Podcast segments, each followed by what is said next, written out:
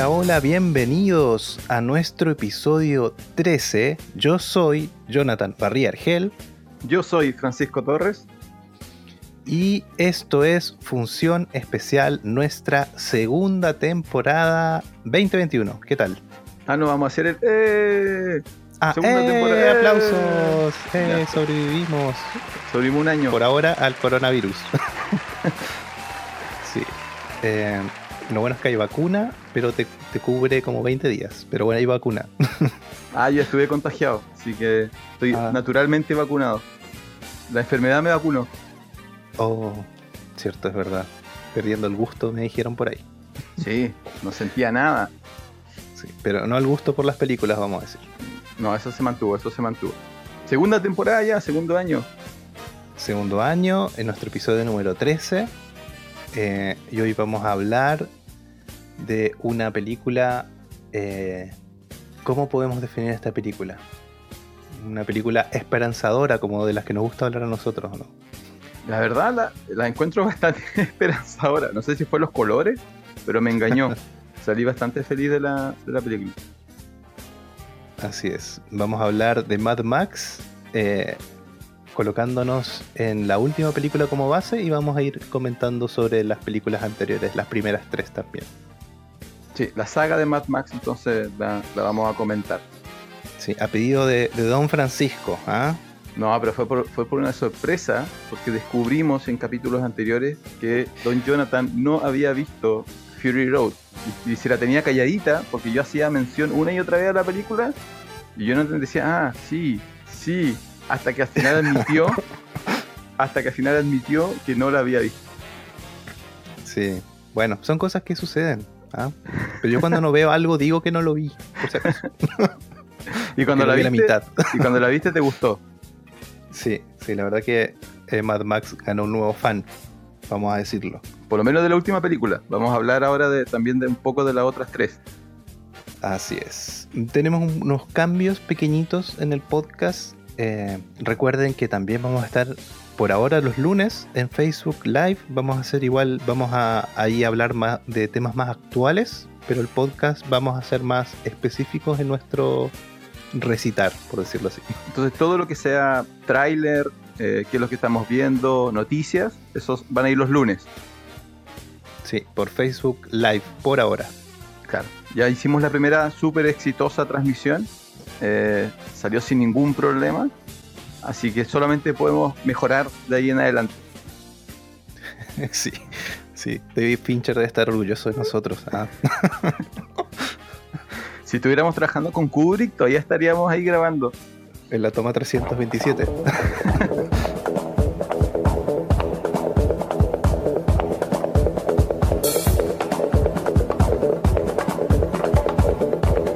Bueno, se viene una nueva sección. ¿Es la nueva sección? No, es heredera de, algo anterior, ¿o no? Es una mezcla de cosas. Es un invento de Don Jonathan. Estábamos en una reunión de programación, generando nuevas ideas con el equipo de función especial. Somos como 16 personas trabajando en esta superproducción.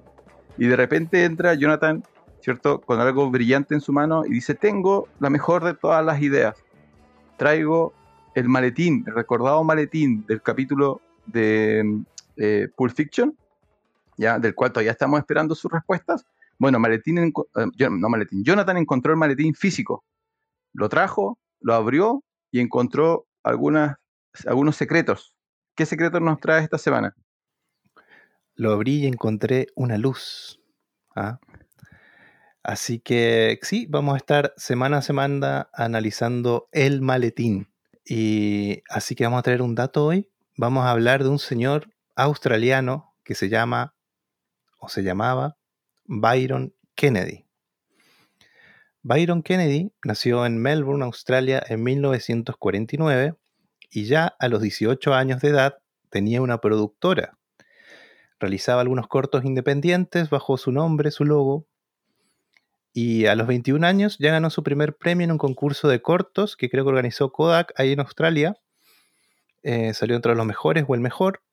Y eso le permite viajar y conocer eh, parte de la industria de televisión, eh, aprender un poco más. Recordemos que a los 18 años de edad él no tenía estudios tampoco de cine ni, ni nada así.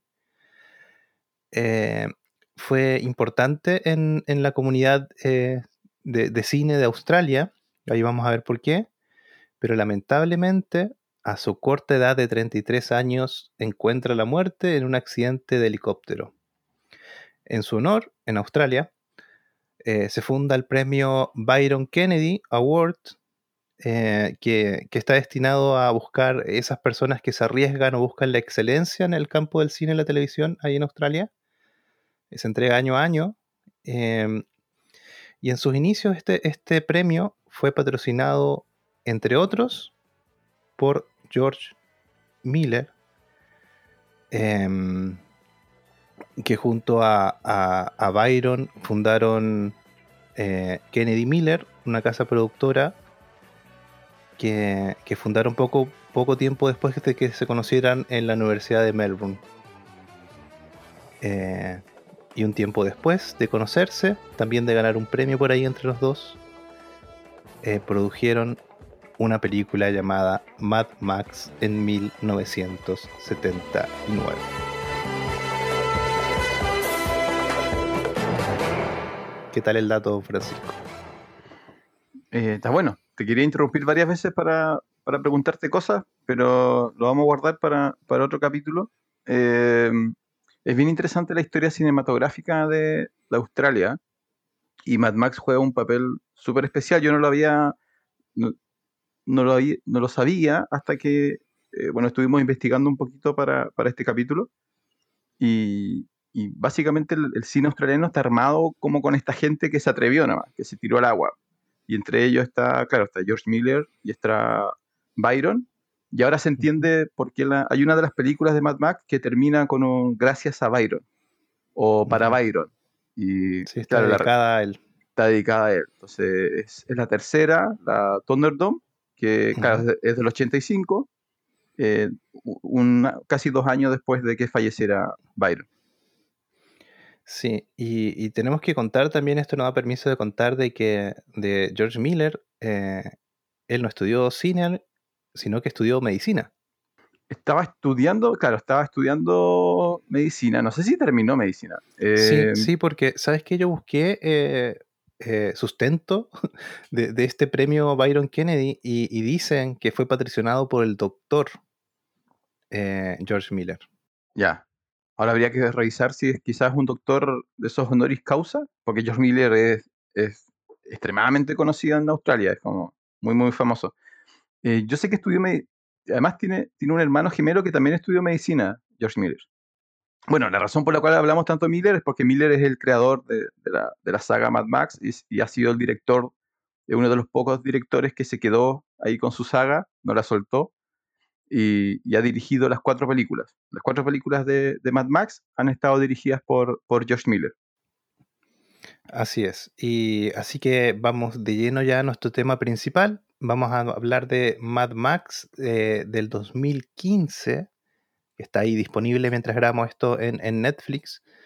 Eh, pero también vamos a ir hablando de, de las primeras tres eh, películas de Mad Max, la también llamada Mad Max de 1979. Eh, en 1981 salió Mad Max 2, que se llama... ¿Cómo se llama? Road Warriors. Road Warrior. Road Warriors, sí. Y eh, el 84 salió... Beyond Thunderdome. Así es. Vamos a hablar de todas esas películas por el mismo precio. Y ¿Ah? el videojuego, el videojuego que salió en 2015, que se llama También Mad Don Max. Francisco hablará del videojuego que yo no ju- videojugué. Todo se llama Mad Max, todo parte con, con Mad Max. Así es. Así que, a ver, don Francisco, ¿cómo definiría esta película Mad Max del 2015 en dos líneas? El tráiler.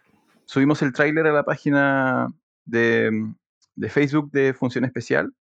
Eh, es un tráiler, es quizás el mejor tráiler que, que he visto, por lo menos quedó, quedó implantado en mi cabeza como el mejor tráiler que he visto. Eh, es la historia de un mundo apocalíptico donde todo se resuelve con eh, violencia, autos, explosiones eh, y disparos. Es como el epítome de, lo que es una película de acción. Eh, y calza que está protagonizada por un sujeto llamado eh, Max, pero pudo haber, sido- protagonizada por cualquiera. Esta es una, es una película sobre, una, sobre un mundo, sobre el mundo de la locura de Mad Max, no sobre Mad Max el personaje. Esos son más de dos líneas, pero bueno. Sí, yo la definiría como eh, un western post-apocalíptico donde en vez de caballos usan automóviles. y un film que claramente nos enseña a cuidar el medio ambiente porque tenemos reutilización, reciclado. y no me acuerdo cuál es la tercera R, pero están las tres. Mira, sabes que es súper súper interesante que, que, menciones eso porque hay una entrevista de Miller donde él dice, él dice sorprendido eh, que cada país donde él viaja, alguien le explica su película de distinta manera. Entonces dice que cuando, cuando va a Italia, le dice, mira, esto claramente es un western. Y cuando va a Japón, le dice, mira, esto es claramente una película de samurái. Y, todos, entonces lo que él, entre comillas, descubrió es que, al parecer, consciente o inconscientemente, él eh, se sumergió muy fuertemente en, este, en el mito del héroe, ¿no? Del héroe sin, sin nombre, eh, que es muy importante en el cine, ¿cierto? Es eh, el bueno, el malo y el feo, de Leone, es las historias de, de, mafia y de, de gángster en Estados Unidos, es el samurái de Japón. en el fondo, el, prototipo de este sujeto al cual no sabemos mucho, simplemente sabemos que eh, se enfrenta a, un mal, muchas veces sin quererlo, muchas veces sin pedirlo. ¿ya? Esa historia tan tradicional del héroe, Mad Max es, es quizás la que la representa mejor. Entonces, claro, donde quien sea que la vea, en el país que sea que la vea, algo va a encontrar que le dice, ah, yo sé de, sé de lo que me está hablando, ahora nunca había escuchado la interpretación de reciclaje y protección del ambiente que dio Jonathan, pero bueno, eh, mejor, pues, más puertas se abren. Sí, pero es claramente, es claramente, ahí vamos a hablar del diseño de producción, igual de cómo reutilizan los, elementos. Eh, pero sí, cuando supe eso dije, sí, esto es reciclaje, pues, ¿qué, más? Ahora, mira, para, porque eh, lo interesante también es que llegamos a esta película en caminos súper distintos. Yo la vi en el cine. Eh, de hecho, fue una de, fue un periodo donde yo regresé a, ir al cine eh, y esta fue una de las que vi el tráiler, dije, no, esa la voy a ir a ver, por esa película yo pago, ya, voy a pagar la entrada, voy a pagar las palomitas, voy a pagar el, el, agua. Espera, ¿cómo? ¿Qué quiere decir eso? ¿Por esa película yo pago? Sí, pues, por esa ¿Quiere película decir yo pago. que por la otra no? no, por la otra no estoy, por la otra soy un hombre con mucha paciencia. Por ejemplo, em, hay películas que que yo estoy dispuesto a esperar a que lleguen a Netflix, al cable, a lo que sea. Así como no, tengo ningún apuro. Em, pero hay otras que me generan como la ansiedad de, no, no, yo tengo que estar ahí en la fila, acampando. Ahora, nunca me ha tocado una película que otra gente quiera tanto que yo tenga que competir. Eh, la más cerca fue, eh, o la tercera de Nolan, la tercera Batman de Nolan, eh, mm. Rises, ¿cierto? Por esa yo tuve que hacer un poquito de competencia y estar esperando afuera bajo la lluvia, pero esta como que, como que era súper extraña, como, como que convenció a cierta gente, otra gente tenía malos recuerdos de lo que era Mad Max, vamos a ver por qué, ya la, tercera, la tercera desencantó a mucha gente, pero yo vi el tráiler, escuché la música, vi los colores, vi la locura ahí de la acción, eh, y esto es 2015, ya un, un periodo donde las películas de acción habían desaparecido un poquito, entonces yo no, yo fui me encantó, ya. Eh, de hecho, la he visto, creo que unas 10 veces he visto Mad Max eh, Fury Road. Eh, desde el 2015 en adelante. Tú la descubriste recién. La descubriste. O sea, no es que la descubrí recién, la vi completa recién, hace poquito, por Netflix. Y porque mi suegro ahí, Don Miguel, que le mando un saludo, se compró un gran televisor gigante y la pude ver en ese televisor gigante y fue una hermosura de película. Oye, ¿investigaste cuánto mide en realidad? Porque la última vez me dijiste 60 pulgadas. 60 pulgadas. No, yo necesito, necesito foto ahí en el, en el, Instagram de, función especial del televisor. Sí. Bueno, puede ser, puede ser que salga por ahí. 60 eh, pulgadas. Sí, son muchas pulgadas. Eh, hay que verlo bien lejos sí para que se vea bien, eso hay que decirlo. hay que verlo eh, fuera del patio. Sí, ya. Eh, sí, llegamos de diferentes formas a la película. Lo que sí quiero decir, eh, don Francisco, es que Mad Max se ganó un nuevo fan después de este visionado. Eh, ¿Qué fue lo que más te, te gustó? Me gustó que, mm, que la película está súper. Si bien es una película de, de acción, así como, pucha, me tuvo al borde de la silla la primera 160, a ver, la primera hora y media, que es un montón para una película, eh, pero está súper bien pensada y tiene cada detalle estético súper bien pensado y sobre todo cuando vas hacia atrás entiendes también de dónde viene y por qué es así y, y en el fondo, porque esta película en el, fondo también es, es como el resultado de hacer varias veces lo mismo, cambiándolo un poco sin que sea igual. eh, y, y aprender de ese proceso. Yo creo que eso es. Cuando vas a ver las películas de hacia atrás, eh, yo creo que es como la cresta de la ola, la cresta de la curva, digamos, de aprendizaje de, George Miller, yo creo. Una cosa así.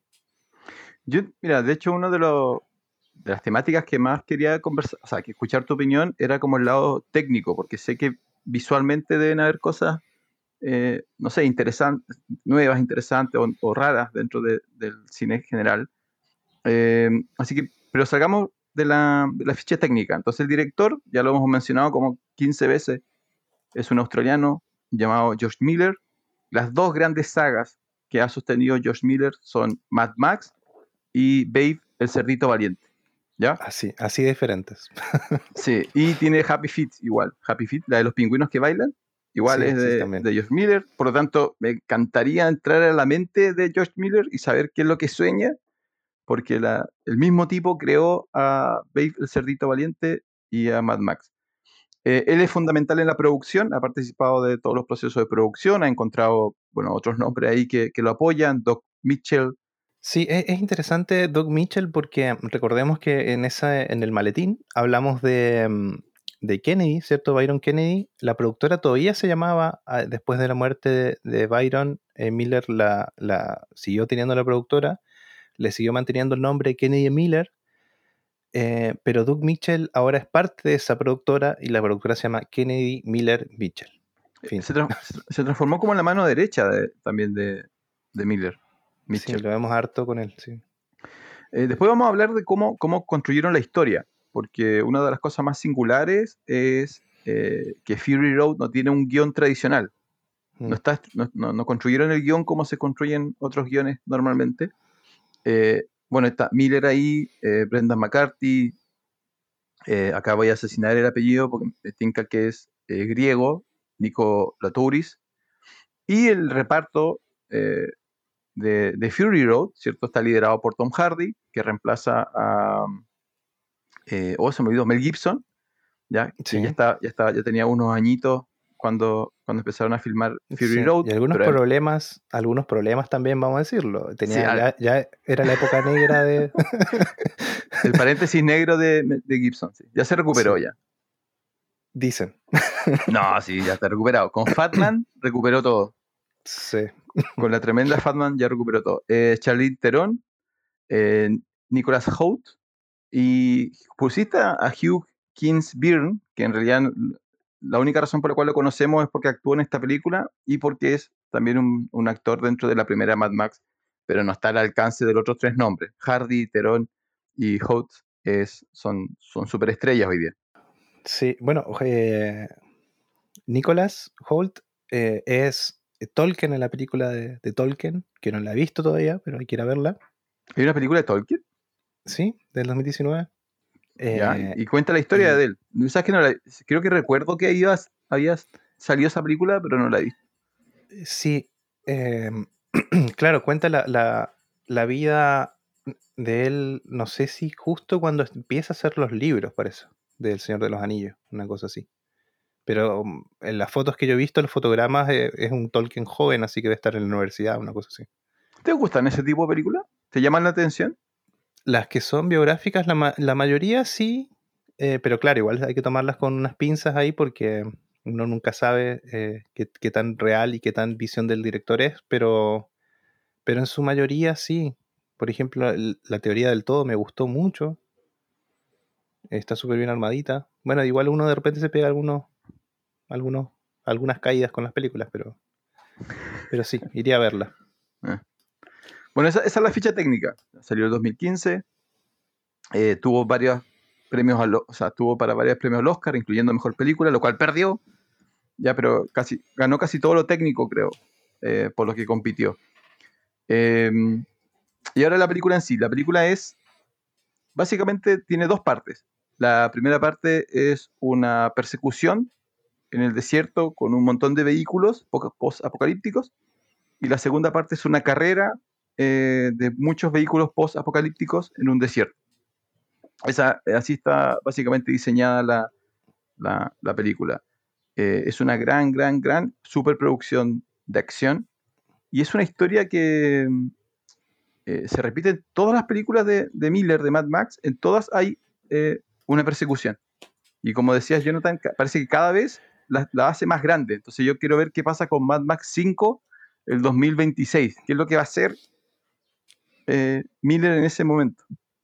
Sí, sí, sí, interesante, ¿no? Vamos a hablar ya de, lleno, de lleno, de lleno a la médula de, de la película Mad Max, así que alerta de spoiler. Alerta. Este podcast contiene spoilers. Estamos, empecemos hablando de los Oscars, ¿te parece? Eh, eh, no sé si tienes ahí los datos de, a qué estuvo nominada. Tuvo mejor película, ya, que perdió con la olvidable eh, Spotlight. Estuvo a mejor película, mejor director, mejor cinematografía, mejor edición, mejor producción, mejor. ¿Cómo se traduciría costume? ¿Disfraces? vestuario ya, vestuario, eh, mejor maquillaje, mejor efectos visuales, mejor mezcla de sonido y mejor edición de sonido. ¿Cuáles ganó? Ganó edición, ganó producción, obviamente no, creo que no creo que haya otra película que pueda competir con Mad Max en términos de producción. Eh, El Señor de los Anillos, por ejemplo.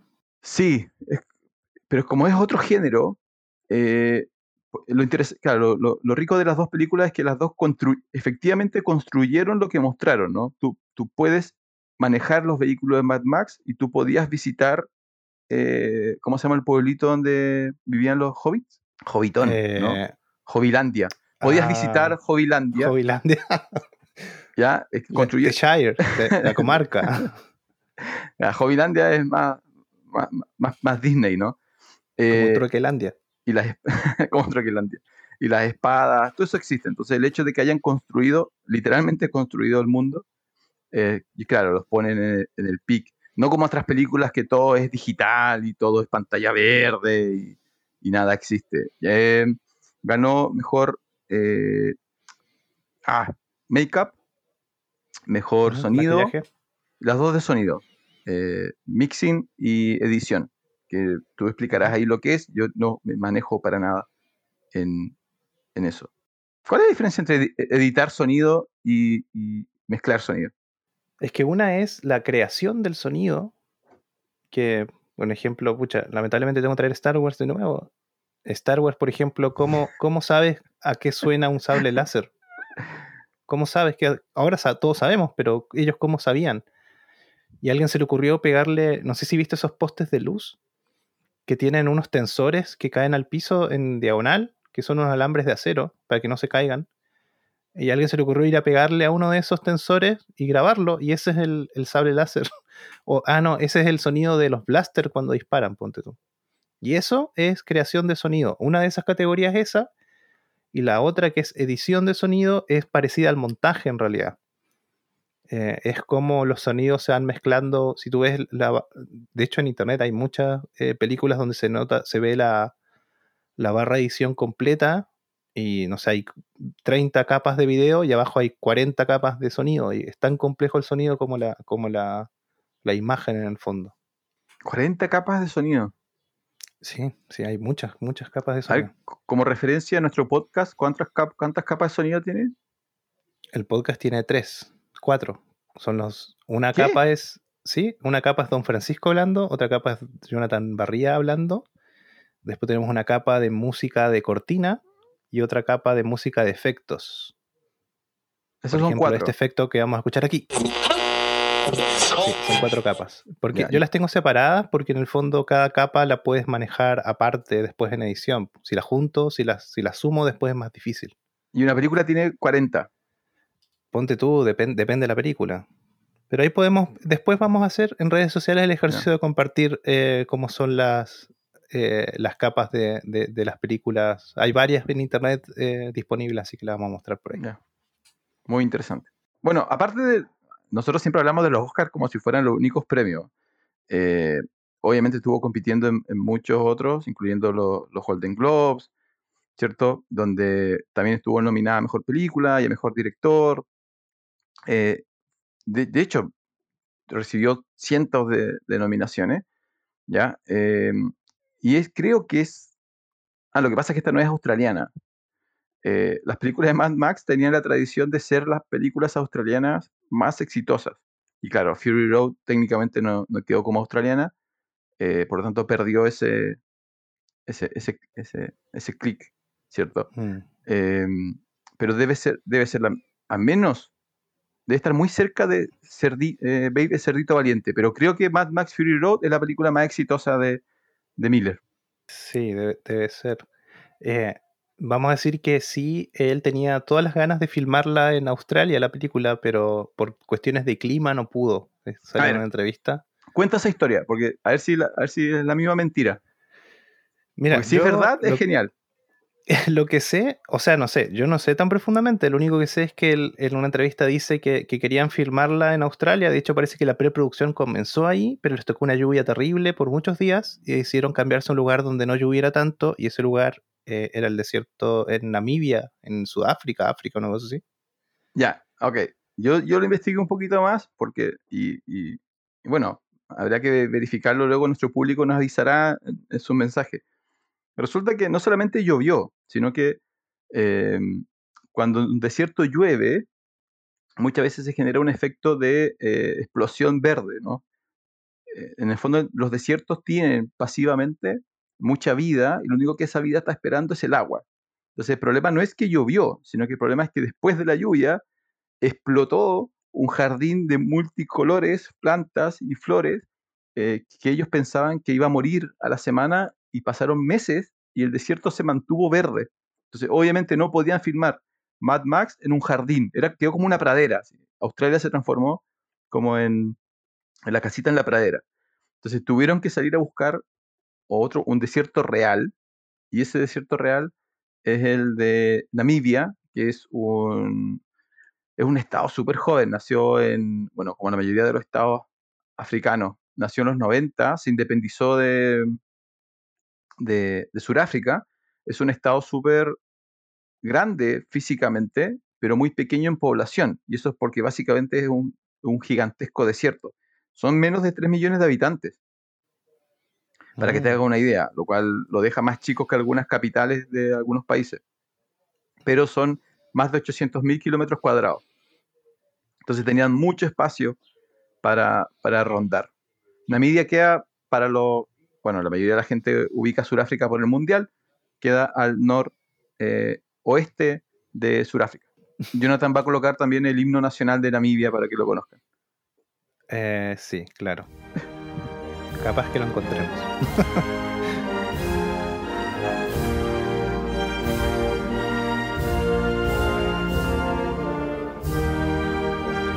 Muy bien.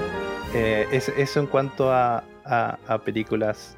Eh, ¿De qué estábamos hablando? ¿De por qué australiana o no era australiana Mad Max? Eh, no sé, ¿cómo, cómo vamos a, a- a- a- hincarle el diente a este, a este asunto? Vamos con, empezamos con, con la película del 2015 y vamos llamando las otras o, o- o tiene otra, otra forma, don Francisco. Eh, yo creo que partamos. ¿Tú habías visto la- las tres anteriores? ¿Las habías visto? Sí, yo antes de que conversáramos hablar de, de hacer este podcast, había visto, según yo, la 1 y la 2, pero finalmente solamente había visto la 2. Ahora vi las 3, una cada día, para, para verlas bien y descansarla bien. Así que ahora tengo, estoy full Mad Max. Eso voy a decir. Ya. Eh, pero tú habías, claro, habías visto la segunda, que es como la más reconocible, ¿no? La más... Sí, tiene, tiene cosas que uno más se acuerda más, digamos. Pero claro, la 1 seguramente vi pedazos en el cable y nunca la, nunca la vi completa. Y la 3 mm, no, no la había visto, la verdad. Solamente sabía que estaba... eh, ¿Cómo se llama la, la cantante? Tina, Tina Turner. Turner, sí. Sí. Hoy está viva todavía Tina Turner, ¿no? No sé, no lo investigué, ni pienso. ¿No? ¿No eres, ¿no eres fan de Tina Turner? Estará viva, ¿no? No, bueno, infórmenos si... Eh, mira, lo, que pasa es que lo primero que hay que comentar es que la única de las cuatro películas que se trata de Max es la primera, Mm. que- que es la de 1979. A partir de la segunda, eh, Max se transforma en un personaje que es una excusa para contar otras historias. Y yo estaba pensando, estaba intentando hacer un ejercicio de qué otra saga o qué otro mundo funciona así. Eh, el único que se me vino a la cabeza fue eh, Conan el Bárbaro. Si hay Ujú. gente que, que ubica a Conan, o que ya sea por las películas, que bueno, Conan tiene cómics, Conan tiene novelas. em, Conan también funciona así. Nosotros nunca realmente aprendemos de Conan, sino que Conan viaja de un reino a otro y a través de, de sus visitas nosotros lo que conocemos es el, el reino, ¿no? Y conocemos otros personajes y son los otros personajes, lo- los protagonistas, son los otros personajes los que son el motor de los conflictos, ¿no? El Conan siempre queda como atrapado en... Mad Max es muy parecido. Entonces, si ustedes ven eh, Road Warrior, Thunderdome o Fury Road, en realidad en ningún momento te cuentan quién es Mad Max eh, o quién es Max, ¿no? Sino que el énfasis está en descubrir eh, estos otros personajes eh, que tienen sus propias historias, sus propios conflictos, y a ellos sí los conocemos. Pero no hay mucha conexión entre las películas 2, 3, 4. De hecho, no sabemos realmente el orden. Miller se, se negó a decir dónde, dónde se ubicaba Fury Road. No sabemos si es una precuela de la 2 eh, o una secuela de la 2, etc. No tenemos idea de eso. Eh, la primera es la única que, que cuenta su historia. Y ahí podríamos hacer un resumen bien, bien pequeño de, qué se trata la primera. ¿Qué te pareció la primera? Sí, me pareció súper buena en, en varios aspectos. Eh, ahora sí, lo que mencionas tú es que si no viste todas las películas y vas a ver la primera, o sea, ves ahora Fury Road y vas a ver la primera, la primera está armada a lo que hoy conocemos como precuela, ¿o no? Es, es casi una precuela, es como si se hubiese hecho después de haber hecho las otras, ¿o no te parece? Como que cuenta el, el- el génesis de la génesis del personaje. Y si tú ya viste todo lo anterior y vas a eso, como que te completa cosas. No sé si, si lo ves así. O sea, como entendemos la industria hoy día, sabes que no lo habías pensado así. Tienes razón, es como, es como primero conocimos a Han Solo en Star Wars y después alguien dijo, oye, contemos su historia. Y apareció Sí. esta excelente película, la mejor de todas las películas de Star Wars, que es Solo, ¿no? Sí, Eh, hasta yo sé que es mala, Francisco, no me, no me haga eso. Entonces, claro, no lo había pensado así. Es como eh, la gran película de Fury Road. eh, y alguien habrá dicho, ya, pero contemos quién es este Max. Y en realidad, Miller par- partió por contar la película, la historia de, de Max. Eh, es la más limitada eh, en términos de producción, ¿no? Es como claramente Sí. una, una producción independiente. 350 mil dólares costó hacer esa película. Y la filmaron modo eh, guerrilla, guerrilla, que significa Sí, que filma- filmaron sin pedir permiso. Sí, además hay, hay, hay muchas cosas interesantes de esa película que, que contar. Eh, por ejemplo, no sé, que hay una escena donde el camión, eh, el la última escena de un camión chocando un auto, un vehículo, que se le salen los ojos, no sé si viste esa parte. Sí, sí. Antes de que choque el camión se le salen los ojos. Bueno, ese camión no era un camión de verdad, era una lata pintada. Pero con la velocidad de la grabación parece un camión de verdad. El frente del camión. Pero ¿por qué, por qué tienes que destruir la magia del cine? No entiendo. para que sepan por qué costó tan poco. po. y y la- los ojos, bueno, una cosa interesante de George Miller, cuando fuimos a ver la- las entrevistas que tiene ahí, eh, es decir que, mm, que claro, él, él quiere, él parte de lo visual a, contar a su equipo de producción cómo quiere que sea la película. Vamos a hablar de eso más adelante, más en detalle. Eh, pero él, él tenía algo claro cuando hizo Fury Road, o sea, Fury Road, eh, Mad Max la primera, que era que la película tenía que funcionar sin sonido. Y si la película funcionaba sin sonido, cuando le agregaras el sonido iba a ser mucho mejor. Entonces tiene todos estos trucos chiquititos como el, camión está encima de, del vehículo que va a chocar o de la moto y los ojos del personaje le salen hacia adelante y esa toma dura nada, menos de un segundo. Pero esa toma hace que sea más impresionante el choque sin la necesidad del sonido. Y eso me parece algo muy rescatable y se nota, se nota en todas las películas de por lo menos de Mad Max. Bueno, yo, lo he mencionado, ¿no? Lo que más me gusta a mí de, de Fury Road es que eh, rompe esta, para mí, una muy mala eh, tradición que se está generando, que es sobre contar la historia eh, al espectador, como tratar al espectador como si fuera casi un, idiota, ¿no? Así como, oye, no estoy seguro que el espectador va a entender lo que está pasando, entonces tengo que tener alguien que constantemente narre lo que está pasando. Ejemplo de eso, una película donde a alguien le están disparando y el tipo dice, oh no, me están disparando. Entonces, sí, sabemos que te están disparando, no nadie narra su vida de esa manera. eh, dale. Sí, se me, se me, vino a la cabeza que igual lo conversamos, no me acuerdo en cuál. Parece que cuando hablamos de las películas de internet de Ready Player One, que eso pasa en esa película, por eso me, me no, no, podría haber sido una buena película. Claro, narran en todo el lo que sucede. Claro, aparece del auto y te dicen que es el DeLorean, aparece la moto y te dicen de dónde viene la moto.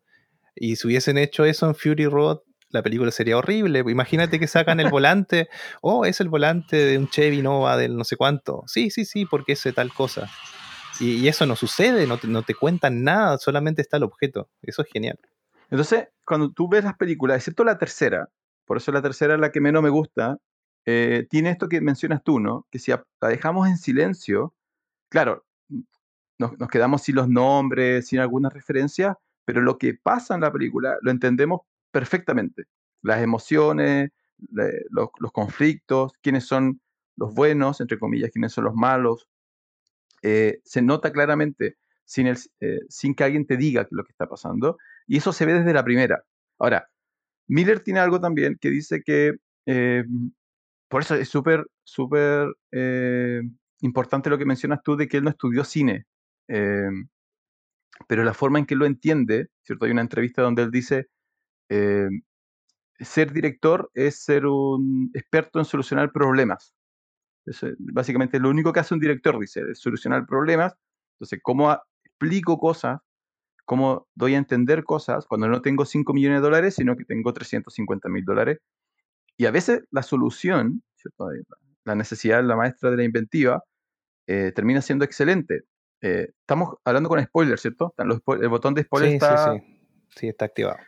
Bueno, el gran eh, catalizador de la primera película es una pandilla de motociclistas que asesinan a la familia de Max, pero no tienen los recursos y además lo hubiera puesto en problemas para la distribución para mostrar efectivamente cómo muere la familia. ¿ya? Las atropellan, pero justo cuando la película te da a entender que lo van a atropellar, la cámara se aleja y lo que te muestran es el juguete del niño y creo que una zapatilla de la mujer Sí. cayendo al suelo. Entonces, obviamente no podían mostrar la escena, obviamente no tenían los efectos especiales para mostrarlo, entonces usaron narrativamente ese truco y funciona súper bien. Con la música y el tono y la expectativa de lo que va a pasar, funciona súper bien y entiendes perfectamente lo que pasó y te sumerge en, la tragedia de, Max, ¿no? Eh, pero obviamente eso lo hicieron porque no podían hacerlo de otra manera, ¿no? Sí, lo, interesante de la película también es que eso sucede en el último cuarto de la película. O sea, es- ese hecho de que mataron a tu familia sería el, fin del primer acto y eso en una película normal sucede en los primeros 30 minutos, 40 minutos. Y aquí eso sucede al final. Por eso yo cuando la vi dije, esto es como una precuela, porque en el fondo te forman al, al, al héroe, de dónde viene y, y recién al final de la película sucede eso. Oye, ¿sabes que mi mente, eh, el efecto Mandela, así como 100%, yo me, yo me acordaba que pasaba al comienzo. No Y sé, ese al final. sí, sí, pasa al final. Yo decía, pero si obviamente la, la película es la venganza de Max. Y no, pues la película no es la venganza de Max. eh, la película es 70% eh, la explicación del mundo y las interacciones entre lo que es, entre comillas, la policía y lo que es los bandidos. Eh, hay mucho más personajes secundarios, hay mucho más hechos que suceden y solamente la última media hora es el ataque a la familia de Max y la venganza de Max, que sucede de manera súper rápida, súper efectiva. Y, y, lo que te deja, como dices tú, es este personaje que parece ya estar listo para la segunda, tercera y cuarta película. Sí, oye, hablando de eso, eh, podríamos eh, llevar la conversación al, mundo. ¿Dónde, ¿Dónde, estamos? Que eso igual me parece interesante de hablar. Yo no sé si, si en alguna entrevista, yo por lo menos las que vi, George Miller no, no, lo deja tan, tan claro, pero viendo la primera, que bueno, claramente por temas de presupuesto no podemos ver ese apocalipsis. De hecho, tal vez ni siquiera sabemos si, si está hecha en un futuro, pero en la segunda ya te dicen, te dicen qué pasó, algo pasó, te muestran como imágenes en blanco y negro, igual esas imágenes en blanco y negro son muy, muy antiguas, pero yo creo que es como, estas películas son del principio del 80, ¿no?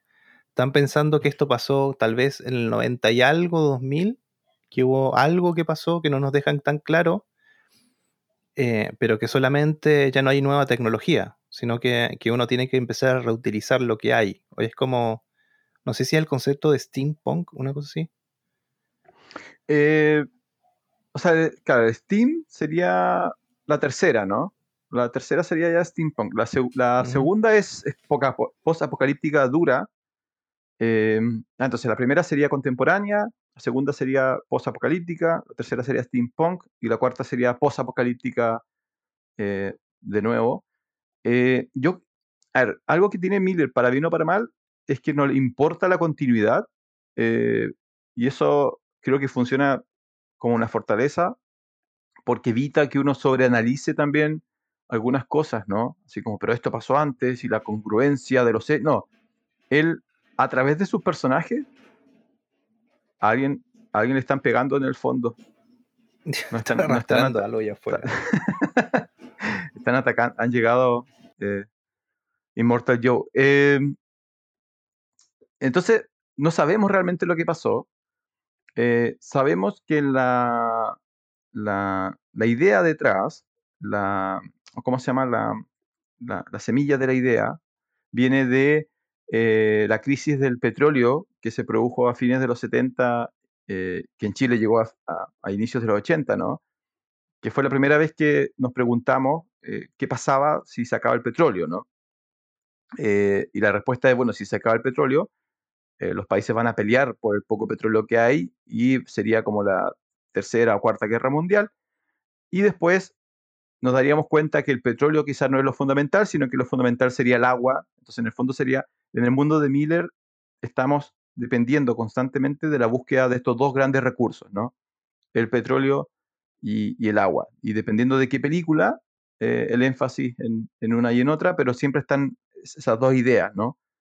Eh, y como falta petróleo, el mundo en el cual nosotros vivimos ha dejado de funcionar. Las cosas que nosotros damos por sentado ya no existen eh, y las cosas que pensábamos que eran fundamentales ya quizás no lo son y empezamos a revalorar otros, otros productos, otros, otros utensilios. Sí, en, en estas notas de, de, detrás de escenas, eh, cómo justifican los, los vehículos que usan en Fury Road, eh, dicen que mencionan que algo pasó con la electricidad, o sea, capaz que algún tipo, no lo dicen, pero por lo que sabemos, algún tipo de pulso electromagnético. Entonces, una de las reglas que tenían ellos para, para construir los autos tenían que ser autos que no tuviesen tanto, eh, ¿cómo decir?, componente electrónico, porque en ese apocalipsis hubiesen eh, no, no, pudieron funcionar. Entonces por eso buscan autos que, que, no tienen tanto contenido electrónico y por eso ese tipo de autos son los que se usan para hacer los, estos, ¿cómo decirlo? Reciclados. Claro, o sea, tu, tu Tesla de última generación no funcionaría. Eh, no, no. No, para nada. Ahora, eh, de nuevo, las películas nunca dan mucho detalle. Yo creo que que también es otra lección interesante, ¿no? No necesitas explicar todo. Eh, si, la, si son películas, no, de hecho, incluso películas infantiles, el, espectador va a empezar a llenar los vacíos con su imaginación y muchas veces eso va a ser más interesante o rico que una explicación de 15 minutos sobre eh, por qué no pueden usar eh, un chip o por qué, qué pasó con los celulares, ¿no? Ahora, estratégicamente, es muy inteligente generar un mundo donde no hay elementos electrónicos porque hace a tus películas eh, durar, ¿cierto?, más en el tiempo. Porque entonces nadie podría preguntarse qué pasó con los celulares. No hay electrónicos. Ya, pero ¿y qué pasa con la realidad virtual? No hay electrónicos. ¿Qué pasa? ¿Por qué no hay computadores? Porque no hay electrónicos. Entonces la película sigue funcionando eh, en el 2000, en el 2010, el 2015, el 2020. La, las hace atemporales. Sí, y otra cosa que, que me acordé de, de, la, de, la, primera, que me llamó mucho la atención, es eh, la estética de, de la vestimenta de los policías, porque vamos a decir que en la primera te cuentan, eh, bueno, al final de la película lo que motiva finalmente a Mad Max a con convertirse en el guerrero del camino, pero al principio te muestran cómo es el mundo, cómo está compuesto y que, cuáles son las cosas que suceden en ese mundo. Eh, pero es interesante cómo los autos de policía son los más coloridos, pero aparte visten totalmente de cuero y ese cuero está impecable. Ese, eh, y de nuevo uno, uno pensaría que está como casi planificado, ¿no? Eh, porque la, la, chaqueta de Matt, de Matt Max, que es la chaqueta del policía, de su uniforme de policía, me parece que aparece en las tres películas, en las cuatro películas. Sí. Y claro, a medida que va avanzando, la chaqueta ya no está tan impecable. Eh, pero en la primera, claro, está, está nuevecita, está como prestige, porque es como su uniforme, ¿no? También es la representación de lo que es él. Ese es su uniforme de, de policía. Eh, ahora, ¿por qué los policías andan así? Es básicamente porque eh, los únicos lugares seguros son como los pueblos, las ciudades, pero todo lo que hay entre cada pueblo y ciudad, eso es eh, tierra de nadie. Ahí aparece como el elemento medio western, ¿no? En los western las ciudades son seguras, pero te alejas de una ciudad y anda tú a saber qué es lo que te va a pasar. Eh, por lo tanto, los policías son, o esa policía, esa fuerza policial específica, son vehículos muy rápidos, muy coloridos, como dices tú, y una vestimenta muy de eh, casi motoqueros, ¿no?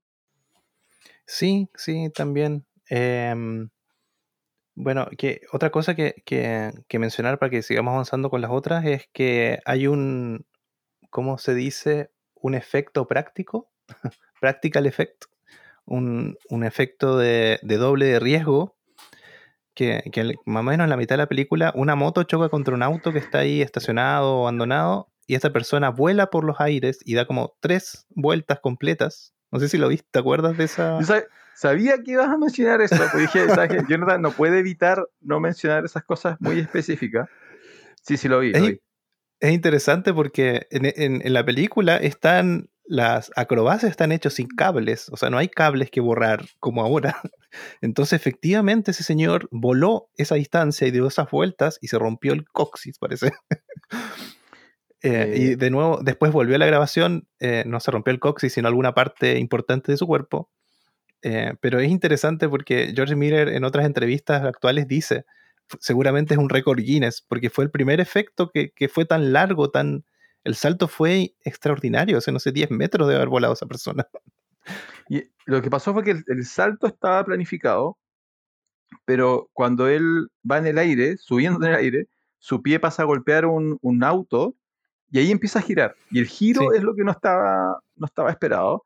Y eso es lo genial del cine de, de, de, como independiente, ¿no? Que es como, bueno, tenemos un video de una persona que casi se muere, eh, hay que ponerlo en la película. O sea, nunca, nunca estuvo cuestionado no poner, no poner el, la acrobacia totalmente accidental. Eh, y claro, yo, yo cuando la vi la primera vez, yo dije, bueno, si esto lo he visto, se ve hoy día. Pero claro, después dije, espérate, pero esto es mil, 1978, 1979, esto no es el cine coreano, ¿no? ¿Cómo hicieron esto? Y la respuesta es, lo hicieron sin querer. Casi asesinan a un tipo, eh, pero le salió súper, súper bien. Sí. Bueno, de hecho hay, algunas escenas ahí de, de, detrás de escenas donde muestran que la persona efectivamente cae en el lugar donde tenían planeado, que hay un colchón y todo, pero claro, casi muere. bueno. Ahora, eh, la gracia de la saga Mad Max, la mayoría de los efectos son, son físicos, no hay mucho digital.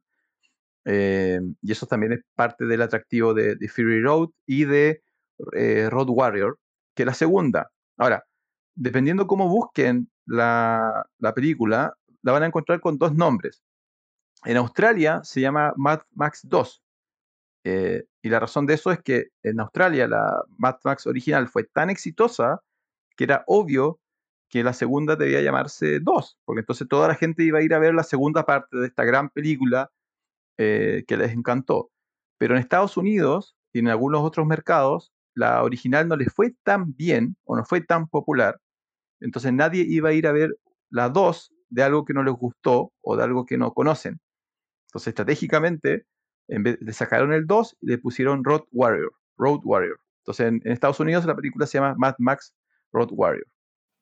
Sí, es interesante lo que dices porque ellos, eh, que, que, viendo después como las notas de producción, eh, pensaron en, cuando hicieron la película en el mercado estadounidense, americano, y lo que hicieron fue doblar la película. Un no sé si cuando tú, bueno, hablamos de la distribución de las películas en algún capítulo, el que recibe la película en Estados Unidos le dice, ¿saben qué? Así no va a funcionar porque es inglés australiano. Tienen que doblar las voces para que entre al mercado. Entonces, ¿qué hicieron? Tuvieron que, no sé si los mismos actores o otros actores doblaron las voces a inglés americano. Eh, y, dicen que la película se ve muy extraña, sobre todo las actuaciones de, de Toe Cutter. ¿Cómo se llama el, el actor? El que hace de Immortal Joe después. Sí. Sí, eh, Claro, dicen que, ven la película con él hablando, con, el, con el doblaje americano, y parece que es un actor pésimo, pero cuando la ves con el inglés australiano, se nota que el tipo tiene, o sea, es buen, súper buen actor. Eh, yo tuve la suerte de verla en inglés australiano, no sé si tú la viste en americano o en australiano. No, ¿quién la ve en americano? De hecho, esa debe ser como una versión súper secreta que debe ser difícil de encontrar. Em, a ver, para, lo que pasa es que Australia tiene un slang súper fuerte. Es como, o sea, igual es controlable, ¿no? Pero cuando ellos hicieron Mad Max, la hicieron, quizás en ese momento no, se, no lo pensaron tanto tampoco. Era como una película de australianos, para australianos.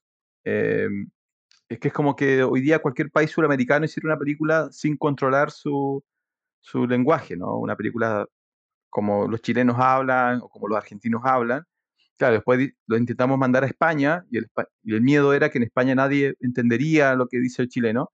ellos dijeron, bueno, en Estados Unidos nadie va a entender estas palabras australianas, hay que doblarlas. Ahora, en la época se dobla encima nomás, no son los mismos actores ni nada, no hay mucha preocupación de si calza lo que dice con lo que, el movimiento de los labios, ¿ya? Y además doblaron algunos personajes, otros personajes los dejaron eh, como estaban originalmente.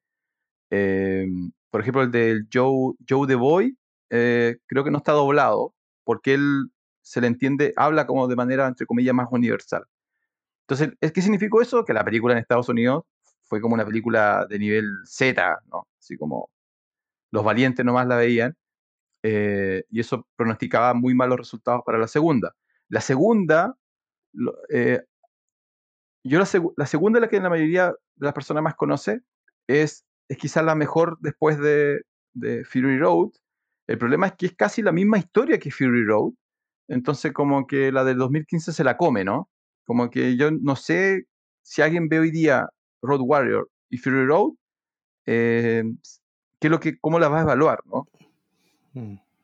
Sí, en realidad a mí algo que me, gusta de, de, las Mad Max, ahora que las pude ver todas, es que lo que dices tú, ¿no? George Miller no le importa tanto que, qué pasa en la 1 si se repite en la 2 y así, pero cada, cada película, incluso la 3, que, no es la mejor historia, pero tiene muchas otras cosas que me gustan mucho, em, tiene cosas que va reutilizando, pero no las, no las reutiliza como repitiéndolas, sino que le busca un nuevo sentido.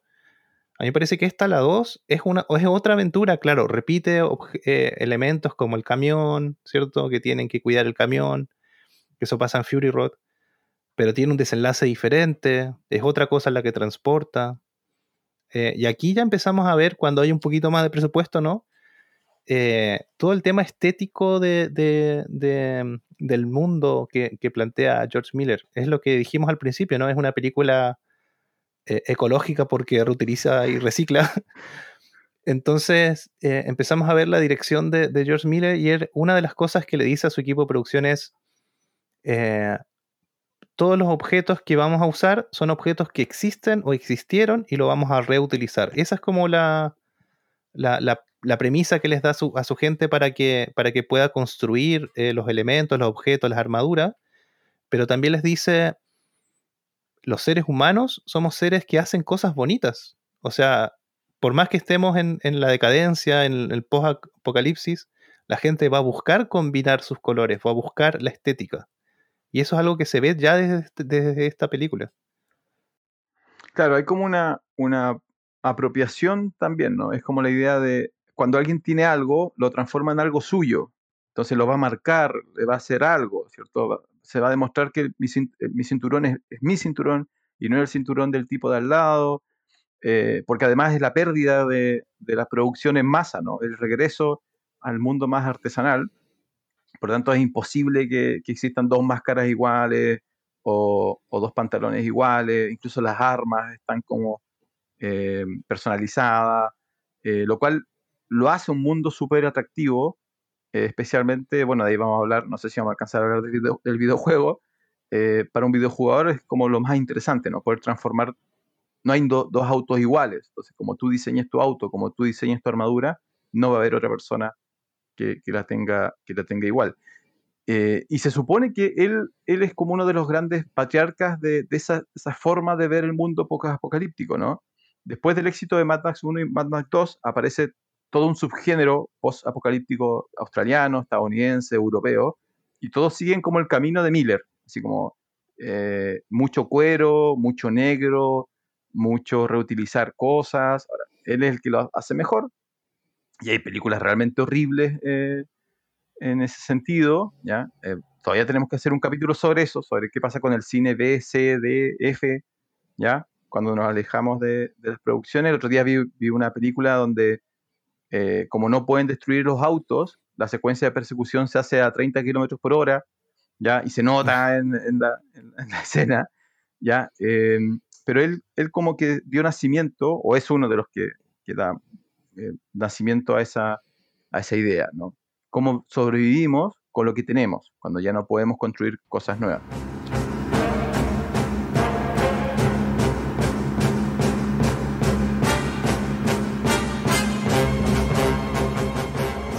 Y, en esta película eh, estamos hablando ya de Mad Max 2, ¿cierto? Eh, oye, al final lo estamos haciendo película a película, ¿no? Usamos la, la- última para ir, pero bueno. eh, la conversación sigue su propio camino de furia. ¿ah? Eh, esta Mad Max 2, bueno, tenemos de nuevo nuestro personaje principal, Mel Gibson, como Mad Max o Max Rokatansky, que no lo mencionamos. Ese es su nombre. Qué poco vendedor, ¿o no? Sí, que ¿Querías a ver Max Rokatansky? las aventuras de Max, de Max Rokatansky. Es que es su nombre, el nombre civil, ¿no? El nombre que abandona. Sí. Ma- es como la idea, eh, él muere, ¿no? Max Rokatansky muere con su familia en la primera, y lo que queda es, es Max. Sí, te, te quería mencionar que cómo nace el nombre Mad Max. En la, en la 1, él está por eh, asesinar, hace todo un juego, ¿no? De, de, de ata este, este personaje, ¿cómo se llama? Johnny, John. Sí, Johnny, lo ata Johnny del Boy. tobillo, sí, y hace como un tema para que explote en 10 minutos, le da una sierra y dice, corta, corta la cadena, te demorarás 10 minutos, pero si cortas el tobillo en 5 minutos sales. Le hace un juego del miedo. Sí, sí, de ahí, de ahí debe haberse inspirado Sau, yo creo. y, y él le dice, estás loco, le dice, "Es- you are mad. Y creo que es la única lugar en todas las películas donde dicen Mad Max, ¿o no? Claro, es que es la transformación de, Sí. de él. Bueno, de hecho, a ver, bueno, después hay interpretaciones más, más, más duras de la película en términos de más teóricas, que se supone que, claro, la primera representa la muerte, la segunda representa eh, el camino por el, por el infierno, etcétera, etcétera. Eh, entonces hay como un elemento de transformación y, y eso es lo otro, que nadie, o sea, se pierde esa relación del nombre y el apellido y a partir de las dos, todos tienen como un nombre nuevo, como un nombre que obviamente no era su nombre verdadero, sino que es su nombre de, del ser transformado. Y los villanos son, son la mejor representación de eso. Las cuatro películas tienen cuatro villanos y los cuatro no se llaman, ¿cierto? Juan Pérez, sino que en la primera es Toe Cotter, que la traducción sería el cortadedos, la segunda sería Humungus o Lord Humungus, en la tercera es la tía y en la cuarta es Immortal Joe. Eh, y los cuatro son como, obviamente no son quienes eran antes del apocalipsis. De hecho, la, en la tercera, eh, Tina Turner, que es la, la- que actúa como la villana, eh, lo dice, ¿no? Yo antes del apocalipsis no era nadie y ahora soy la tía, ¿no? Y todos acuden a mí. Entonces Max también pasa por eso. Ya no es Max eh, Roca no sé cuánto, sino que es eh, simplemente Max o Mad Max, como lo conoce su, su primera víctima en la, en la primera película. Sí, y es interesante, ¿no? Bueno, vamos a pasar por, por Mad Max 2. Eh, para mí hay tres personajes que, bueno, Mad Max, Yumungus, que es el, el villano, y este niño cavernícola que anda con un, con un boomerang con filo. Me parece increíble ese personaje, me parece muy bueno. Yo busqué, busqué, quería en mi corazoncito que el, el actor se hubiera transformado en alguien súper famoso. Así como me hubiera encantado que el niño cavernícola luego fuera así como, eh, no sé, eh, Ryan Reynolds. No, pero no. no ese, quedó en actor secundario nomás el niño cavernícola. Eh, Sí. Eh, a mí me- que quería mencionar que, que- que aquí en esta 2 empieza algo que se repite después, que es eh, la, la voz en off o una persona que cuenta la historia. Esta persona empieza en la película, ¿cierto? Con una voz en off que cuenta, eh, hace una introducción a la historia, después la historia se cuenta sola y termina la historia. Y en este caso es el niñito, el que finalmente dice que se... ¡Spoilers! Pero está lleno de spoilers ya este capítulo. Ah, ok, ok, ok. ya, ya, ya activamos la alarma. él, dice que se convierte al final en, un jefe de una tribu del norte, una cosa así. Eh, en la película el niñito no habla y claro, y después no, sabemos, no, no nos imaginamos que él es la voz en off, así que me parece súper bueno ese recurso porque es un recurso chiquitito, eh, pero después en la 3 igual hay alguien que cuenta una historia, eso lo vamos a mencionar después. Lo que pasa es que nunca, nunca vamos a saber qué pasó con Max. Eh, entonces lo que estamos escuchando es el relato de alguien que conoció a Max, que nos cuenta una aventura eh, donde Max estuvo. Pero nosotros jamás vamos a saber, o no deberíamos saber, el destino final. Entonces siempre alguien que lo conoce, básicamente es como que estuviera narrando, ¿no? Mira, les cuento lo que pasó, cómo este- esta persona nos salvó, nunca más lo vimos. Y eso pasa, pasa en todas las películas excepto la 1, porque la 1 es la única que sabemos quién es. Entonces nosotros eh, sabemos quién es Max. Nosotros sabemos qué le pasó, nosotros sabemos por qué él es como es, pero nadie de su entorno eh, nunca lo llega a conocer. Eh, y en la película 2 es este niño cavernícola, en la 3 es una niña, una, una joven adolescente, y en la cuarta es la coprotagonista que es Furiosa, ¿no? Pero siempre las películas terminan con, con Max abierto a una nueva aventura. Sí, y, y en esta Mad Max 2, eh, bueno, ya empezamos a ver este mm, más la persecución de por las carreteras, ¿no? No por las carreteras, sino, ¿cómo decirlo? Lo que decía al principio, ¿no? Que es un western. En los western, los bandidos quieren, eh, en- llevando sus caballos, subirse al tren para robarlo, ¿no? Claro, Y aquí el, Sí. el tren sería el camión y, los caballos son los vehículos que siguen ese camión y son varios. la, la segunda película es, la mejor persecución eh, en términos de, efectos reales hasta que llega eh, Fury Road.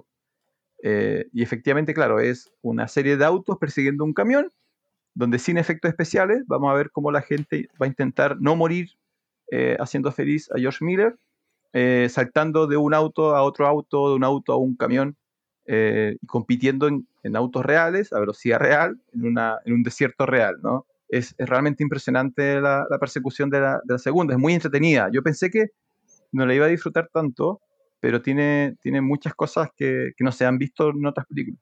Sí, es genial. Bueno, la película parte con a Max, eh, le roban su... Tenía como una carreta, ¿puede ser? ¿Algo así? No, es, esa es la tercera. Esa es la tercera. Sí. Es que todas parten igual. La, la 2, 3 y 4, todos parten con Max perdiendo su auto. Siempre le roban su auto. Él nunca está feliz con su autito. Sí, y, y bueno, y todo se transforma en una fortaleza que hay que penetrar. eh, a él le hacen un encargo, eh, a cambio pide gasolina y después tenemos la persecución. Son como esa, esa es la, la película, digamos. Que también es la historia de la, de la 3. Entonces, Sí, siempre le- le roban algo, él tiene que ah, llegar a un lugar, hacer un acuerdo, siempre lo traicionan de alguna u otra manera y tiene que salvar al final a todos. Eh, entonces, y- de nuevo, eh, esa parte es como la menos importante de la, de la narrativa, ¿no? Por eso cuando intentas contar la historia, como que dices, oye, pero esta es la típica película de acción. No, en realidad es lo que hay alrededor lo que hace magnífica a, a varias de, la- de las Mad Max. Por ejemplo, en la 2, eh, yo, no, yo sumaría al cuarto personaje, que es el villano que tiene el, el Mohawk, que se llama Wes, que es como el principal enforcer de Humungus. Ah, sí, que es eh, la inspiración de los looks de futbolistas de los últimos 10 años, ¿o ¿no? Sí, po, exacto. Eso fue es lo un que futbolista. es un futbolista actual. Eh, bueno, Humungus es, es un, el malo malo, es un tipo ultra musculoso, que no sé cómo mantenía los músculos si no había comida, pero bueno, allá tú. Y usa una máscara eh, de hockey blanca, y uno piensa que es como un salvaje, ¿no? Que va a ser alguien muy destructivo, y en realidad es eh, muy articulado, es muy calmado, muy planificador. Y el, Sí, el- parece, parece un muñeco, un muñeco de esos que comprabas de acción, ¿no? un muñeco He-Man, es como un He-Man, es una persona He-Man. De hecho, tal cual, porque las articulaciones son más o menos iguales, ¿o no? No mueve el Sí. cuello. Sí, sí, exactamente lo mismo. Bueno, el, el actor era un, un eh, físico-culturista, eh, por eso tiene ese, ese cuerpo. Eh, y el, el- pero el principal villano, el que hace más el daño, es un tipo que anda como con la armadura típica de Mad Max, eh, como un traje de eh, fútbol americano, pero, pero preparado para la guerra, y tiene un, un mohawk rojo. Y lo que siempre recuerdo de él, eh, me imagino que te fijaste, ¿no? Que él tiene una pareja. Eh, ¿Cómo una pareja? Tiene- anda con una pareja, tiene un, un- y le matan a su pareja. Y su pareja es un Ah, hombre. Sí, sí, sí, sí, sí, sí, sí. La película es súper eh, proactiva en términos de, representar un mundo de, cierto más, más eh, ¿cuál sería la palabra? Básicamente la primera relación homosexual, eh, no, te, no te la muestran, pero obviamente eso es lo que está pasando. Él tiene un novio y el niño cavernícola le mata a su novio y por eso el, el malo le jura venganza al niño cavernícola. Estos no son los nombres de los personajes y estamos explicando la película súper mal, pero véanla, porque la película está lleno, está lleno de estos pequeños detalles, de estos pequeños elementos, que si tú la ves dos, tres veces, cada vez vas a ir encontrando eh, cositas nuevas, porque claro, la primera vez te concentras en Max y la segunda vez empiezas a decir, ya, pero fíjate en ese auto, fíjate en esa pared, ese graffiti dice algo interesante, eh, esa arma es singular, es una película que está llena de, de esos pequeños detalles, de un mundo muy bien construido. Sí, y una, una enseñanza que nos deja es que si se quiere preparar para un post-apocalipsis, por favor consígase o un, una protección de hockey o una protección de fútbol americano o una de estas protecciones que usan lo- los que andan en motocross también, No, porque esas son las futuras armaduras, sépanlo. Yo moriría en los primeros minutos del apocalipsis. Yo creo que no, no lo intentaría, así como no, no.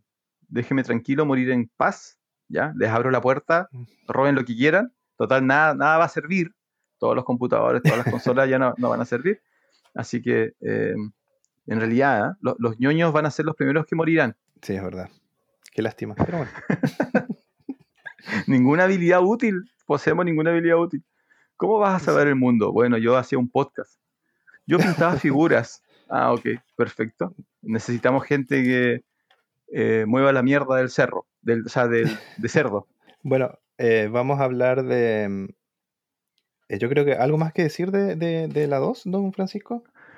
Eh, no, después regresamos a una evaluación más general. Sí, así que vamos a hablar de, de la número 3, que se llama eh, Beyond the Thunderdome. O, ¿Sí? Dale, dale. o eh, Más allá de la cúpula del trueno. Suena bonito, ¿no? Más allá de la cúpula del trueno. Sí, suena bonito en español. 1985, protagonizada por Mel Gibson y Tina Turner. Así La es, Tina la Turner, cantante. la cantante, sí. Que, que creo que se debería quedar así, ¿no? Como cantante. No, no estuvo tan mal, no estuvo tan mal. Tiene una sonrisa en momentos inadecuados, estuvo mal, estuvo mal. Ah, pero, no, pero yo lo vi como yo lo vi como parte del personaje.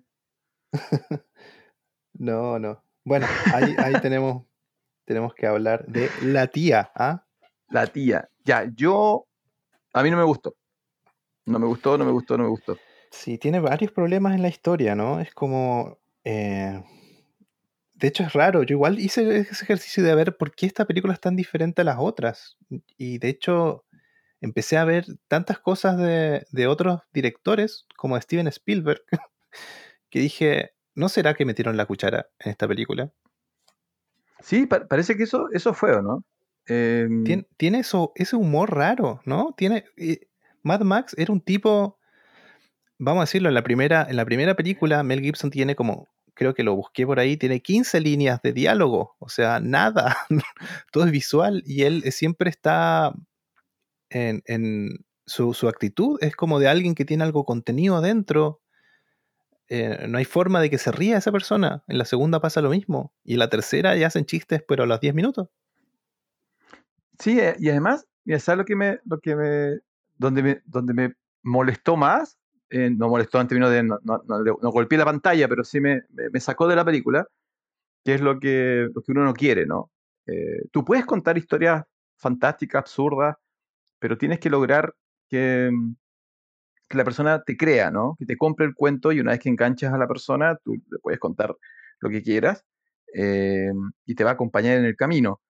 Eh, esta esta me, sacó, me sacó varias veces eh, y me puse a pensar como tú, ¿no? En, ya, pero ¿por qué lo hicieron así? ¿Por qué está esto ahí? Y tú no quieres que, que la persona piense eso mientras está viendo tu película.